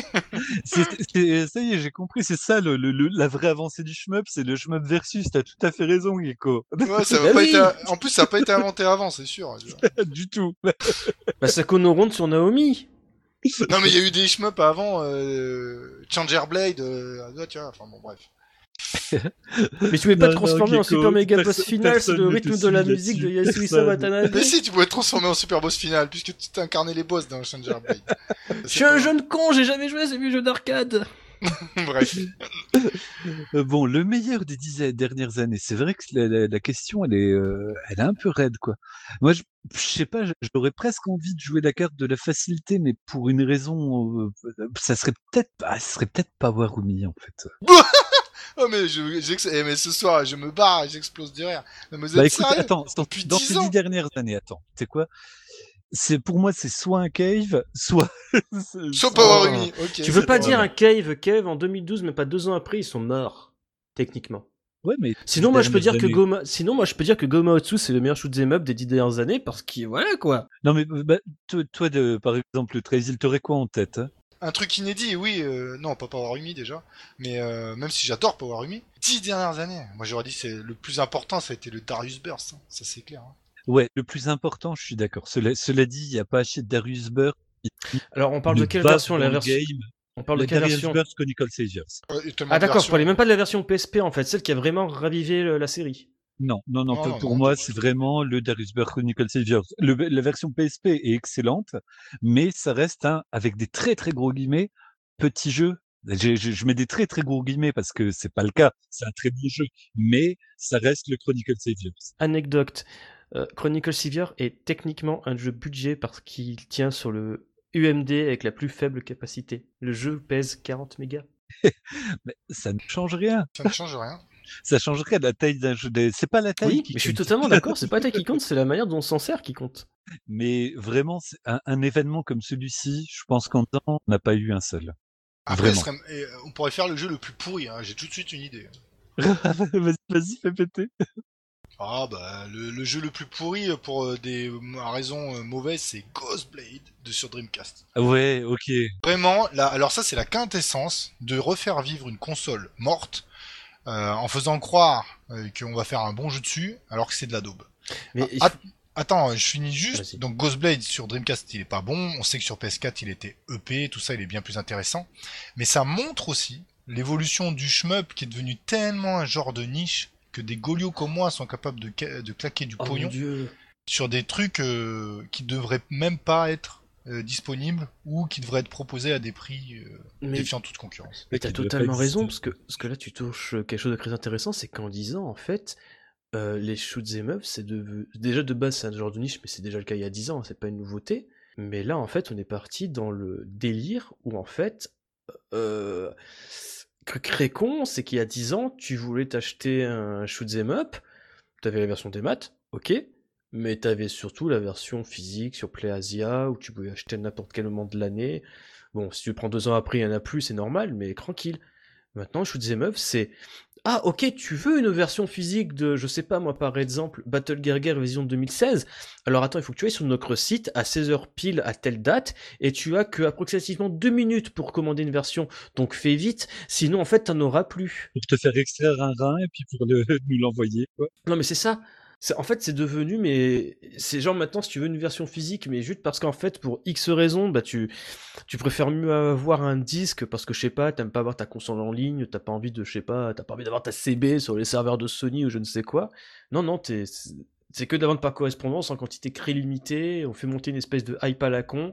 T'as des connards qui achètent le jeu en disant mais tu vois en fait ce jeu c'est ça prend de la valeur donc il faut que tu l'achètes mais que tu le Mhm. déballes surtout pas. Il faut pas que tu y joues parce que dans quelques années tu pourras le revendre. J'ai vu des gens poster ce genre de commentaires sur les forums français. J'ai envie de les claquer ces mecs là. Non, mais après, Bah, c'est une sur- évolution. surtout quand toi, tu as envie d'acheter un jeu Ouais. pour y jouer et de savoir que tu as des mecs comme ça qui en ont acheté peut-être 5 pour pouvoir les revendre dans de trois ans après à, à 5 fois le prix.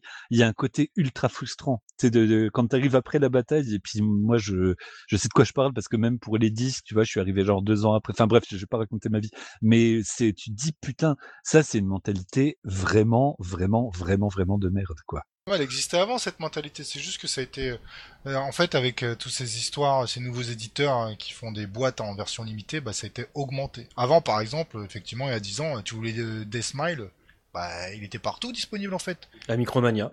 Bah par exemple. Donc, euh, alors après, c'est une Et évolution. Dave pas- c'est pareil, t'as été, tu, tu le trouvais même à pas cher et Alors après, pour, pour l'anecdote, je m'en souviens que le Deathmise de Luxe Edition, j'ai crimé pour, pour le choper en physique. Hein, Ouais, c'est normal. Ça commençait déjà, mais c'est dans le sens que là, t'as des jeux qu'on tu ne verras pas si t'as pas Ah non, mais c'est pris l'enchère et après les gars ils vont alors je vais prendre un exemple juste à côté hein, c'est pour la Neo Geo hein. tu prends le Crossbuster donc c'est pas du shmup mais c'est pas grave alors juste pour info il y a eu une première impression que tout le monde n'a pas eu les cartouches ensuite une seconde impression. Donc quand la seconde impression a popé il y a des gars qui ont vendu la réservation de leur seconde impression. Ils ont pas le jeu mais ils revendent leur réservation deux fois le prix du jeu qui n'est pas sorti ouais, ça, s'appelle. euh, bah, ça marche dans le shmup, ça marche aussi, ça. Ouais, oui, non, mais c'est vrai, c'est, incroyable. c'est horrible, quoi. Incroyable. C'est une terrible évolution, mais du jeu vidéo en général, du rétro gaming notamment. Mais euh, ça nous affecte particulièrement dans le shmup, puisque les quantités, par définition, sont limitées vu que c'est un genre de niche. Ouais, non, mais c'est vrai, bah, dans, tous les genres de niche, je pense que ça doit être le cas, mais cette espèce de collectionnite obscène, moi, je l'ai vécu avec euh, bah, mes, collections de VHS où des mecs vendaient des VHS, des trucs qui sont destinés à crever dans les années qui viennent. Littéralement, ils les vendaient 200 balles, 500 euros. Des, tru- des trucs euh, qui, où tu dis, mais c'est- attends, c'est pas possible. C'est, je, je dois, ils, ils ont mis un zéro. Mais non, c'est juste que, et en sachant très bien qu'il y aura toujours un glaireux qui va les acheter parce que c'est la VHS qui cherche depuis 20 ans et que bon, au final, bah, Alors, il faut dire, on a, allez, je vais mettre le bifton. on a grandi aussi dans le sens, c'est-à-dire à l'époque, je sais pas, il y a 10 ans, on n'avait pas les mêmes revenus, on travaillait pas de la même façon. Bah, c'est normal, on débutait dans la vie Bah oui, professionnelle, ouais, par exemple. Donc là, on a beaucoup plus de pouvoir d'achat. Et du coup, les trentenaires euh, de l'époque ou les ceux qui avaient 20 ans, bah maintenant ils ont 30, 35 ans. Bah oui, ils ont plus d'argent. Donc forcément, euh, ils peuvent euh, se permettre euh, de faire Bah, ça. c'est- ouais, si t'as envie de te faire un vrai cadeau, voilà, tu c'est- je Bah, dis pas que c'est je- ceux qui je vont les acheter. mais Pareil, je, pars, euh, là, je vais pas raconter ma vie non plus, mais euh, moi, si j'achète l'Exa Arcadia, je vais pas perdre un rein, je vous le dis tout de suite. hein. Mais Ouais. j'ai jamais dit j'achèterais l'Exa Arcadia à ce prix-là. Faut, faut, faut pas mettre ça dans un jeu vidéo, quoi. Hmm. Mais, pour, mais pourtant, tu vois, il y en a plein de mon âge qui peuvent se permettre d'acheter l'Exa Arcadia maintenant. Euh, c'est bien sûr que ça va leur coûter cher, c'est très cher. Mais ça va pas m'empêcher de bouffer, moi. Ouais, ouais, non, mais je, vois ce que tu veux dire. Mais bah d'ailleurs, il y a, y, a, y a un gars de, de Metz qui, bah, qui se l'a acheté parce que voilà, c'est c'est un fan du genre, c'est un fan de l'arcade, etc. Mais il a pas de boîte arcade euh, pour autant, tu vois. Il va pas de faire jouer, Voilà. euh, il, va, il va pas ouvrir une boîte. Il se l'est acheté à titre perso. Ouais, mais pourquoi Et- pas après Mais euh, c'est dans Bah, le sens. s'il a les moyens, tant mieux. Mais c'est vrai que c'est Ça dire, biaise, voilà, le, ça biaise le rapport euh, avec ce genre de jeu du coup. entièrement d'accord. C'est, c'est, c'est, enfin voilà, je voulais ju- juste abonder dans ton sens parce que c'est du fait qu'il y ait ces gens-là qui existent, du coup, ça fait que bah, ceux qui, ceux qui mériteraient, c'est le, le, le terme mérité est pas, est pas bon, hein, mais qui mériteraient d'y jouer parce qu'ils ont vraiment juste envie d'y jouer, bah, se retrouvent juste baisés parce que bah, y a, on n'a pas besoin de nous. Enfin, on n'a pas besoin de, les, les, développeurs ont pas besoin de moi. J'ai beau pleurer parce que je veux une adaptation PC, euh, parce que sinon je pourrais pas y jouer, bah tant pis pour ma gueule, quoi, tu vois. Exactement, c'est dans ce sens-là. C'est dommage. Mais bon, après, euh, on verra. euh, Il y a quand même moyen de se faire plaisir à des shmups pas chers. Oui. Des fois, des, des grosses choses euh, qui arrivent. Là, le dernier exemple en date, vu que le podcast sera vite monté, je pense, c'est le, le dernier à l'Est. Le à l'Est avec la version, elle est à 54 balles. Dedans, c'est une compilation, t'as un jeu inédit. D'accord, j'ai à l'Est 3, mais ça fait 54 euros quand même. Je sais pas si on se rend compte de 54 euros. C'était combien des smiles en pâle déjà à l'époque? Le Smile en page, je crois que c'était 40 euros de souvenir. Mais t'avais le jeu avec tous les DLC déjà qu'il y avait à l'époque de la version japonaise inclus dedans.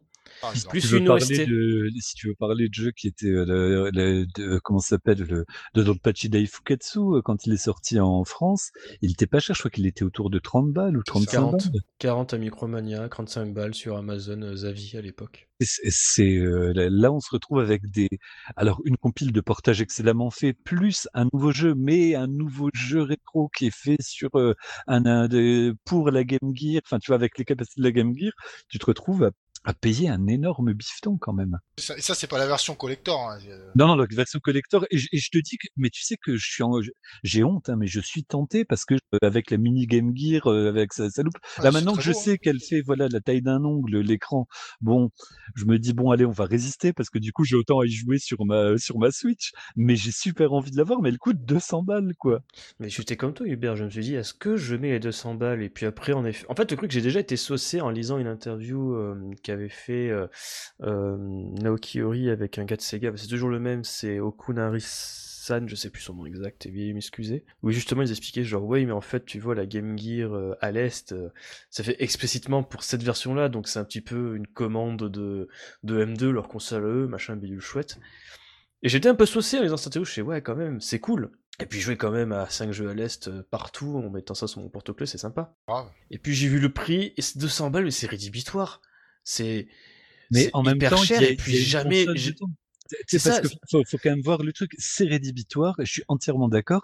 Et après, malgré tout, t'as quand même une vraie, une vraie fausse console dedans avec un écran, avec un, tu sais, c'est, c'est, ça Ouais. fait que du coup, c'est pas simplement un petit artbook ou un gros artbook ou, euh, ou des trucs pour faire comme sur l'arcade. Là, il y a un putain, il y a, il y a une machine dedans. Ça, et ça change la donne, mais c'est trop cher. Et ça qui me fait marrer, c'est qu'à la limite, moi, tu vois, je pensais, j'avais cette logique-là en me disant, je vais acheter la version PS4. Mais si tu t'achètes la version Switch, c'est totalement con, parce que la Switch est portable en elle-même. Bah oui, c'est- c'est vrai. Mais alors après, il y a l'autre question, c'est est-ce que jouer sur un grand écran à euh, un à l'est prévu pour euh, de la Game Gear, est-ce que ça fait sens? Est-ce que, est-ce que ça veut dire quelque chose? Est-ce que ça, tu sais, t'auras juste des très très gros vaisseaux sur l'écran? C'est c'est compliqué. Mec, tu- tu vois, poses pour cette les question-là, portages mais- des, euh, pour les portages des des consoles portables. Mec, on jouait, on jouait à GG à l'Est sur Kega Fusion. Ouais, sur mais un sur écran des écrans de adapté, 15 pouces. Bah, Ah non, non, t'as un écran adapté sur Kega Fusion. Bah oui. attention. ouais, ouais, c'est à la base c'est il tiré. souffre, euh, Non, non, non, non, non, non, non. Après, tu peux le mettre en plein écran si t'as envie. Mais à la base, voilà, il te, il t'offre euh, un écran de la taille de la Game Gear. Ah ouais, ouais, moi j'ai joué sur euh, le, mon écran de PC il est plus grand, mais l'écran il était petit euh, comme sur une Game Gear. Voilà, si tu veux, tu peux le mettre en plein écran. Et en plein écran, bah, ça fait bizarre parce que t'as des, t'as des, tu sais, t'as l'impression d'avoir euh, des trop grosses euh, godasses dans un magasin de porcelaine, quoi. Tu, sais. tu, tu dis, tu c'est vachement difficile d'appréhender l'espace parce que tu vois clairement que ça a été prévu pour un écran qui est plus petit. Donc, la question est légitime. Est-ce que euh, un jeu pensé sur une console portable fait sens sur un grand écran? Bah, je sais pas. Oui, peut-être, non, peut-être, mais mais c'est vrai que moi ça me ça, ça me désarçonne par exemple. Tu vois, tu je, je sais qu'il me faut un temps d'adaptation. Mais c'est vrai que du coup, ce que tu as dit, c'est tout à fait vrai, c'est que du coup, je devrais, si j'étais raisonnable, et je pense que c'est ce qui va se passer, me contenter de la version euh, de la version Switch, qui est un écran portable, donc qui va me donner exactement les sensations que le jeu est censé apporter à la base, quoi. Point barre. Mm, Bah ouais, c'est totalement ça maintenant que j'y pense. Et c'est pour ça que du coup, j'ai rétro-pédalé, mais je pense que s'il n'y avait pas la version Switch, qu'il n'y avait qu'une version euh, PS4, eh ben je l'achèterais avec la mini euh, Game Gear, tu vois. euh, je pense que là, j'aurais craqué pour des mauvaises raisons. Et encore là, je suis pas sûr de pas craquer parce que l'objet est super fantasmé. C'est vrai qu'il y a, il y a un, côté mais trop, trop classe, quoi. t'es. Mm. Mais c'est cinglé l'idée que le prochain gros, parce qu'on peut pas dire autre chose, à l'Est 3, un nouvel à l'Est, c'est un putain de gros événement, bah ce soit un jeu euh, Game Gear, quoi, dans un sens. Moi, ce qui me fait totalement délirer, c'est justement un point qu'avait relevé le mec de Sega dans l'interview avec Naoki c'est qu'en fait, les mecs, euh, ils sont en train de développer euh, à l'Est Branch, qui est un nouveau jeu à l'Est totalement inédit en 3D, machin coup fin. oui, j'ai revu le, j'ai revu le, la, la bande annonce. Et, et ce qui a tué le mec, c'est que les gars de M2 sont incapables de donner une date pour ce jeu-là. Mais par contre, pour, mais par- voilà, ça. Mais par contre, pour GG à l'Est, genre ouais, mais t'inquiète, on va faire euh, pareil, on va faire un, un jeu, un nouveau jeu. Le mec il était sur le cul, non mais les mecs quoi. Ouh. Mais à chaque fois, euh, c'est pas Naokiri, merde, c'est Okunari-san, j'en souviens plus son nom, total- Yosuke Okunari, je sais plus. Mais à chaque fois dans une interview, s'il peut le placer, il le met, c'est les mecs, mais ils font plus qu'ils ne devraient en fait. c'est n'importe Mais quoi. moi, ce qui me fait marrer, c'est que surtout, ça, ça dit bien ce qu'on disait tout à l'heure, c'est que les mecs, ils font littéralement ce qu'ils veulent, ce qu'ils ont Ah envie oui, de faire. Et là-dessus, tu, tu peux, tu peux pas dire, hein, ça, ça, ça impose le respect, même si ça fait chier parfois, parce que, bah, à l'Est Branche, moi, j'aurais vraiment bien aimé euh, qu'ils sortent, bah, qu'ils sortent un peu plus tôt, quoi, tu vois. Mais en même temps, je suis ultra excité. Pourtant, moi, j'ai pas d'amour particulier par rapport à la Game Gear, mais je suis ultra, ultra, et la série Alès, en plus, je l'ai pas, dou- je l'ai pas pensé du tout, mais je suis ultra excité par Alès 3, quoi. Enfin, Mm. GG Alès 3, pardon. Mais c'est vrai qu'à l'Est Branche, voilà, ça, ça fait si chier que ça retarde à l'Est Branche parce qu'ils se sont dit non, nous, ce qu'on a envie de faire, c'est un jeu Game Gear et on ça. De souvenir, Les Branch, c'est un jeu qui est littéralement développé par un gars avec euh, un autre type pour la partie graphique et l'ancien l'ancien compositeur de Super Alest pour les musiques. Enfin bref, euh, donc sinon tu as dit ton jeu de la décennie, Hubert, c'est Darius Burst, pareil pour Alors- toi si j'ai Alors en fait, bêtises. moi, j'avais dit euh, Power Rumi parce que je pense que c'est un jeu vraiment important. Ouais. J'ai pas dit mes, mes, mes raisons, c'est parce que le jeu a réussi à marier des trucs, à faire venir des gens au shmup, à proposer un shmup aventure, enfin à, à faire en fait tout ce que tout ce qu'on fantasme sur Radiant Silvergun sans pouvoir le faire parce que le jeu est beaucoup trop dur. Et ben Power Rumi a réussi à le, à le faire. Et il y a des gens réellement qui étaient pas shmup à la base, qui de, de témoignages des, des, des devs, hein, euh, qui, qui, qui ont halluciné sur le jeu, qui s'y sont mis. Et le jeu te, te met jamais un, un mur, il te met jamais un, un pousson. Sais, il, il- il t'invite. Euh, ça, ça fait que c'est un shmup qui a réussi quelque chose que personne n'a réussi jusqu'à présent. C'est ré, se réapproprier les codes de Treasure, de Treasure et en faire autre chose de, avec des guillemets, mieux D'accord. ou en tout cas de le faire vraiment. Mais par contre, je rejoins Trésil en disant que le plus important, et là euh, c'est le, le terme important, c'est euh, voilà, il n'y a pas à chier, c'est le jeu de Taito, c'est Darius Burst, Chronicle Saviors. Merci de m'avoir repris d'ailleurs Trésil parce que je, je, je l'avais pas en tête euh, de- de- tout de suite, tu vois, j'ai j'ai failli dire une te bêtise. reprendre. Oh, oui, reprends-moi. Et moi, de manière plus sérieusement, euh, pour moi, le jeu de la décennie, c'est Escatos.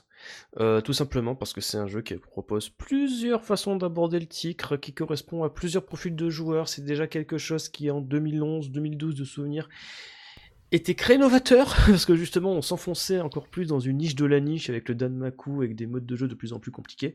Donc c'était une bouffée d'air frais, et je regrette amèrement que maintenant, 9 ans plus tard, on n'ait pas des jeux qui aillent plus dans cette mouvance-là. Euh, même Natsuki Chronicle euh, de Cute euh, ne propose pas des, des modes qui changent de manière aussi grammatique le jeu en fait. Selon plusieurs profils de joueurs, on a juste un mode super easy ou super hard sur Natsuki Chronicle, c'est un peu dommage.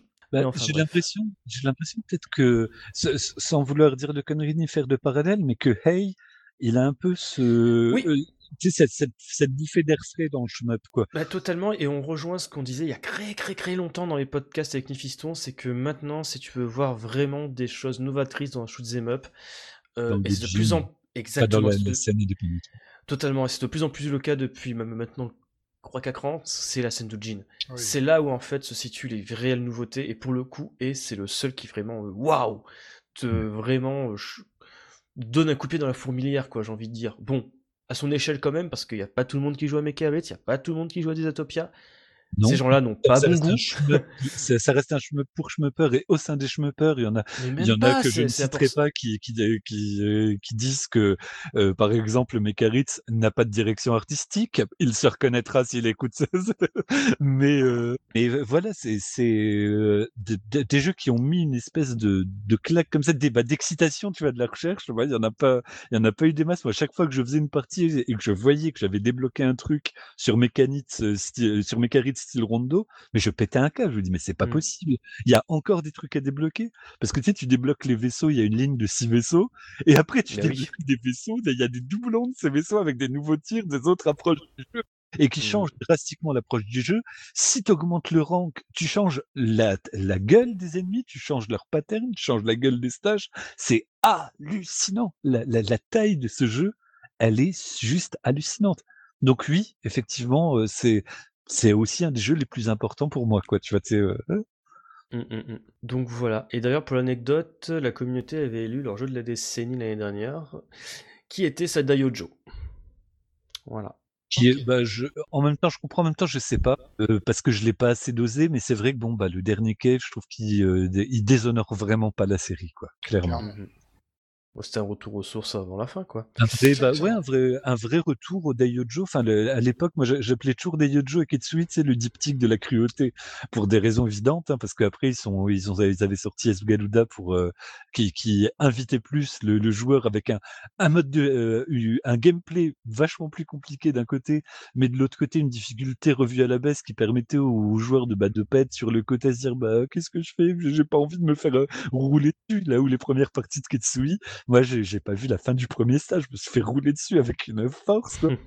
Et euh, Daiojo, pareil. Et donc, ouais, de, de, de boucler la boucle avec euh, ce qu'ils savent faire de mieux, bah, c'était euh, c'était beau. En se débarrassant de leurs travers euh, qui ont peut-être un peu sclérosé, des trucs comme Akai Katana, avec des modes, enfin des, des façons de jouer trop compliquées qui t'emmènent dans, dans tous les sens, etc. Donc, euh, ouais, ça méritait. Euh, donc les mecs, est-ce que vous voulez qu'on parle du shmup qu'on attend le plus pour les années à venir ou on s'arrête ici? En sachant qu'on a déjà deux heures d'émission Je que que les gens, ils doute- vont- là, ils vont commencer à décrocher. hein. Ça fait déjà très long, je sens que mon futur moi va avoir envie de me buter, donc euh, Si, je voudrais ra- rajouter un truc. euh, vu que c'est Vas-y. 11 ans, ben, il faut, faut remercier tout le monde. hein. Tous ceux qui participent, tous ceux qui Mm. sont encore là, tous ceux qui nous filent des coups de main, euh, tous ceux qui apprécient le site, écoutent les podcasts, les OneCC. Euh, Les gens sur vous, YouTube qui nous laissent des commentaires, c'est un truc de ouf. Merci les gens, ça fait plaisir. Mais merci à tous, hein. franchement, c'est grâce à vous que ça existe encore aussi. hein. Euh, on aurait été deux clampins avec Gecko, on aurait tout arrêté depuis longtemps. hein. Ouais, facilement. Je pense qu'en 2016-2015, on aurait arrêté. Ça, donc vous nous avez fait tenir aussi, donc merci beaucoup. Et c'est, mais t'as, t'as- t'as raison, c'est vrai que le, le- et puis le nombre de personnes qui gravitent autour, l'air de rien, ils sont massifs, ceux qui ont, ceux qui sont venus et puis qui ont aidé un temps aussi. Enfin, Mm. t'as vraiment euh, la vieille école, tu sais, de- le, bon, non, la vieille école, on l'a déjà remercié mille fois, mais on les remercie encore. Mais tu vois des, des gens comme Sholpada qui sont restés, euh, bah, qui, qui- ont accompagné qui quelques années.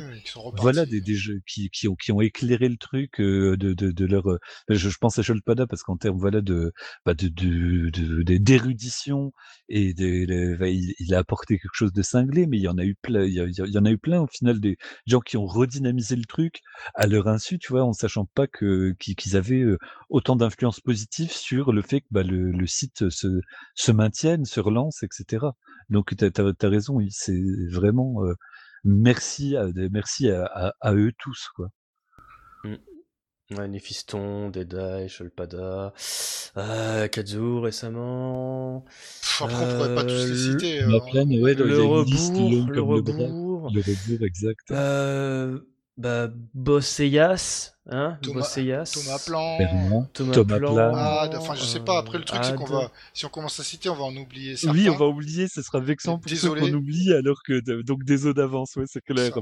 Mais c'est- c'est- merci à vous tous, on peut faire qu'un remerciement global. C'est clair. C'est ouais, ça- c'est un, peu- un petit peu émouvant quand même. Euh, oui, En vrai. la- larmichette. c'est pour ça qu'on finit comme ça, tu vois, sur quelque chose de beau. bah ouais. Parce Allez. que dans 10 c'est ans, euh... non. D'avoir un- un- une année après l'autre, on va dire un mois après l'autre. une semaine après l'autre. Comme dans le bêtisier, on verra bien comment la suite s'annonce. Exactement. Allez, bah, sur ce, il est. Oh là, le compteur, il y a 2h20, je sens que je vais kiffer le montage. Euh, un grand merci si vous nous avez suivis jusqu'au bout, euh, subi le bêtisier qui était pas spécialement marrant, les Ah questions si, si, il était clair. Ah, c'est gentil, merci. Euh, donc voilà, c'est un grand merci à vous les auditeurs parce que c'est grâce à vous que nous sommes encore là. C'est un peu bateau, mais c'est totalement vrai. Euh, un grand merci aussi à badgeek.fr. Oui, putain, je l'ai pas dit. Merci à eux parce qu'ils nous ont bien aidés techniquement sur les podcasts quand on commençait à prendre le truc. Donc un très grand merci à eux, à Big Up, à toute l'équipe de Bad Geek. Et n'oubliez pas, comme d'habitude, euh, mieux vous bomber plutôt que. Crevez. Revez Ciao tout le monde. Ciao. Ciao, bye bye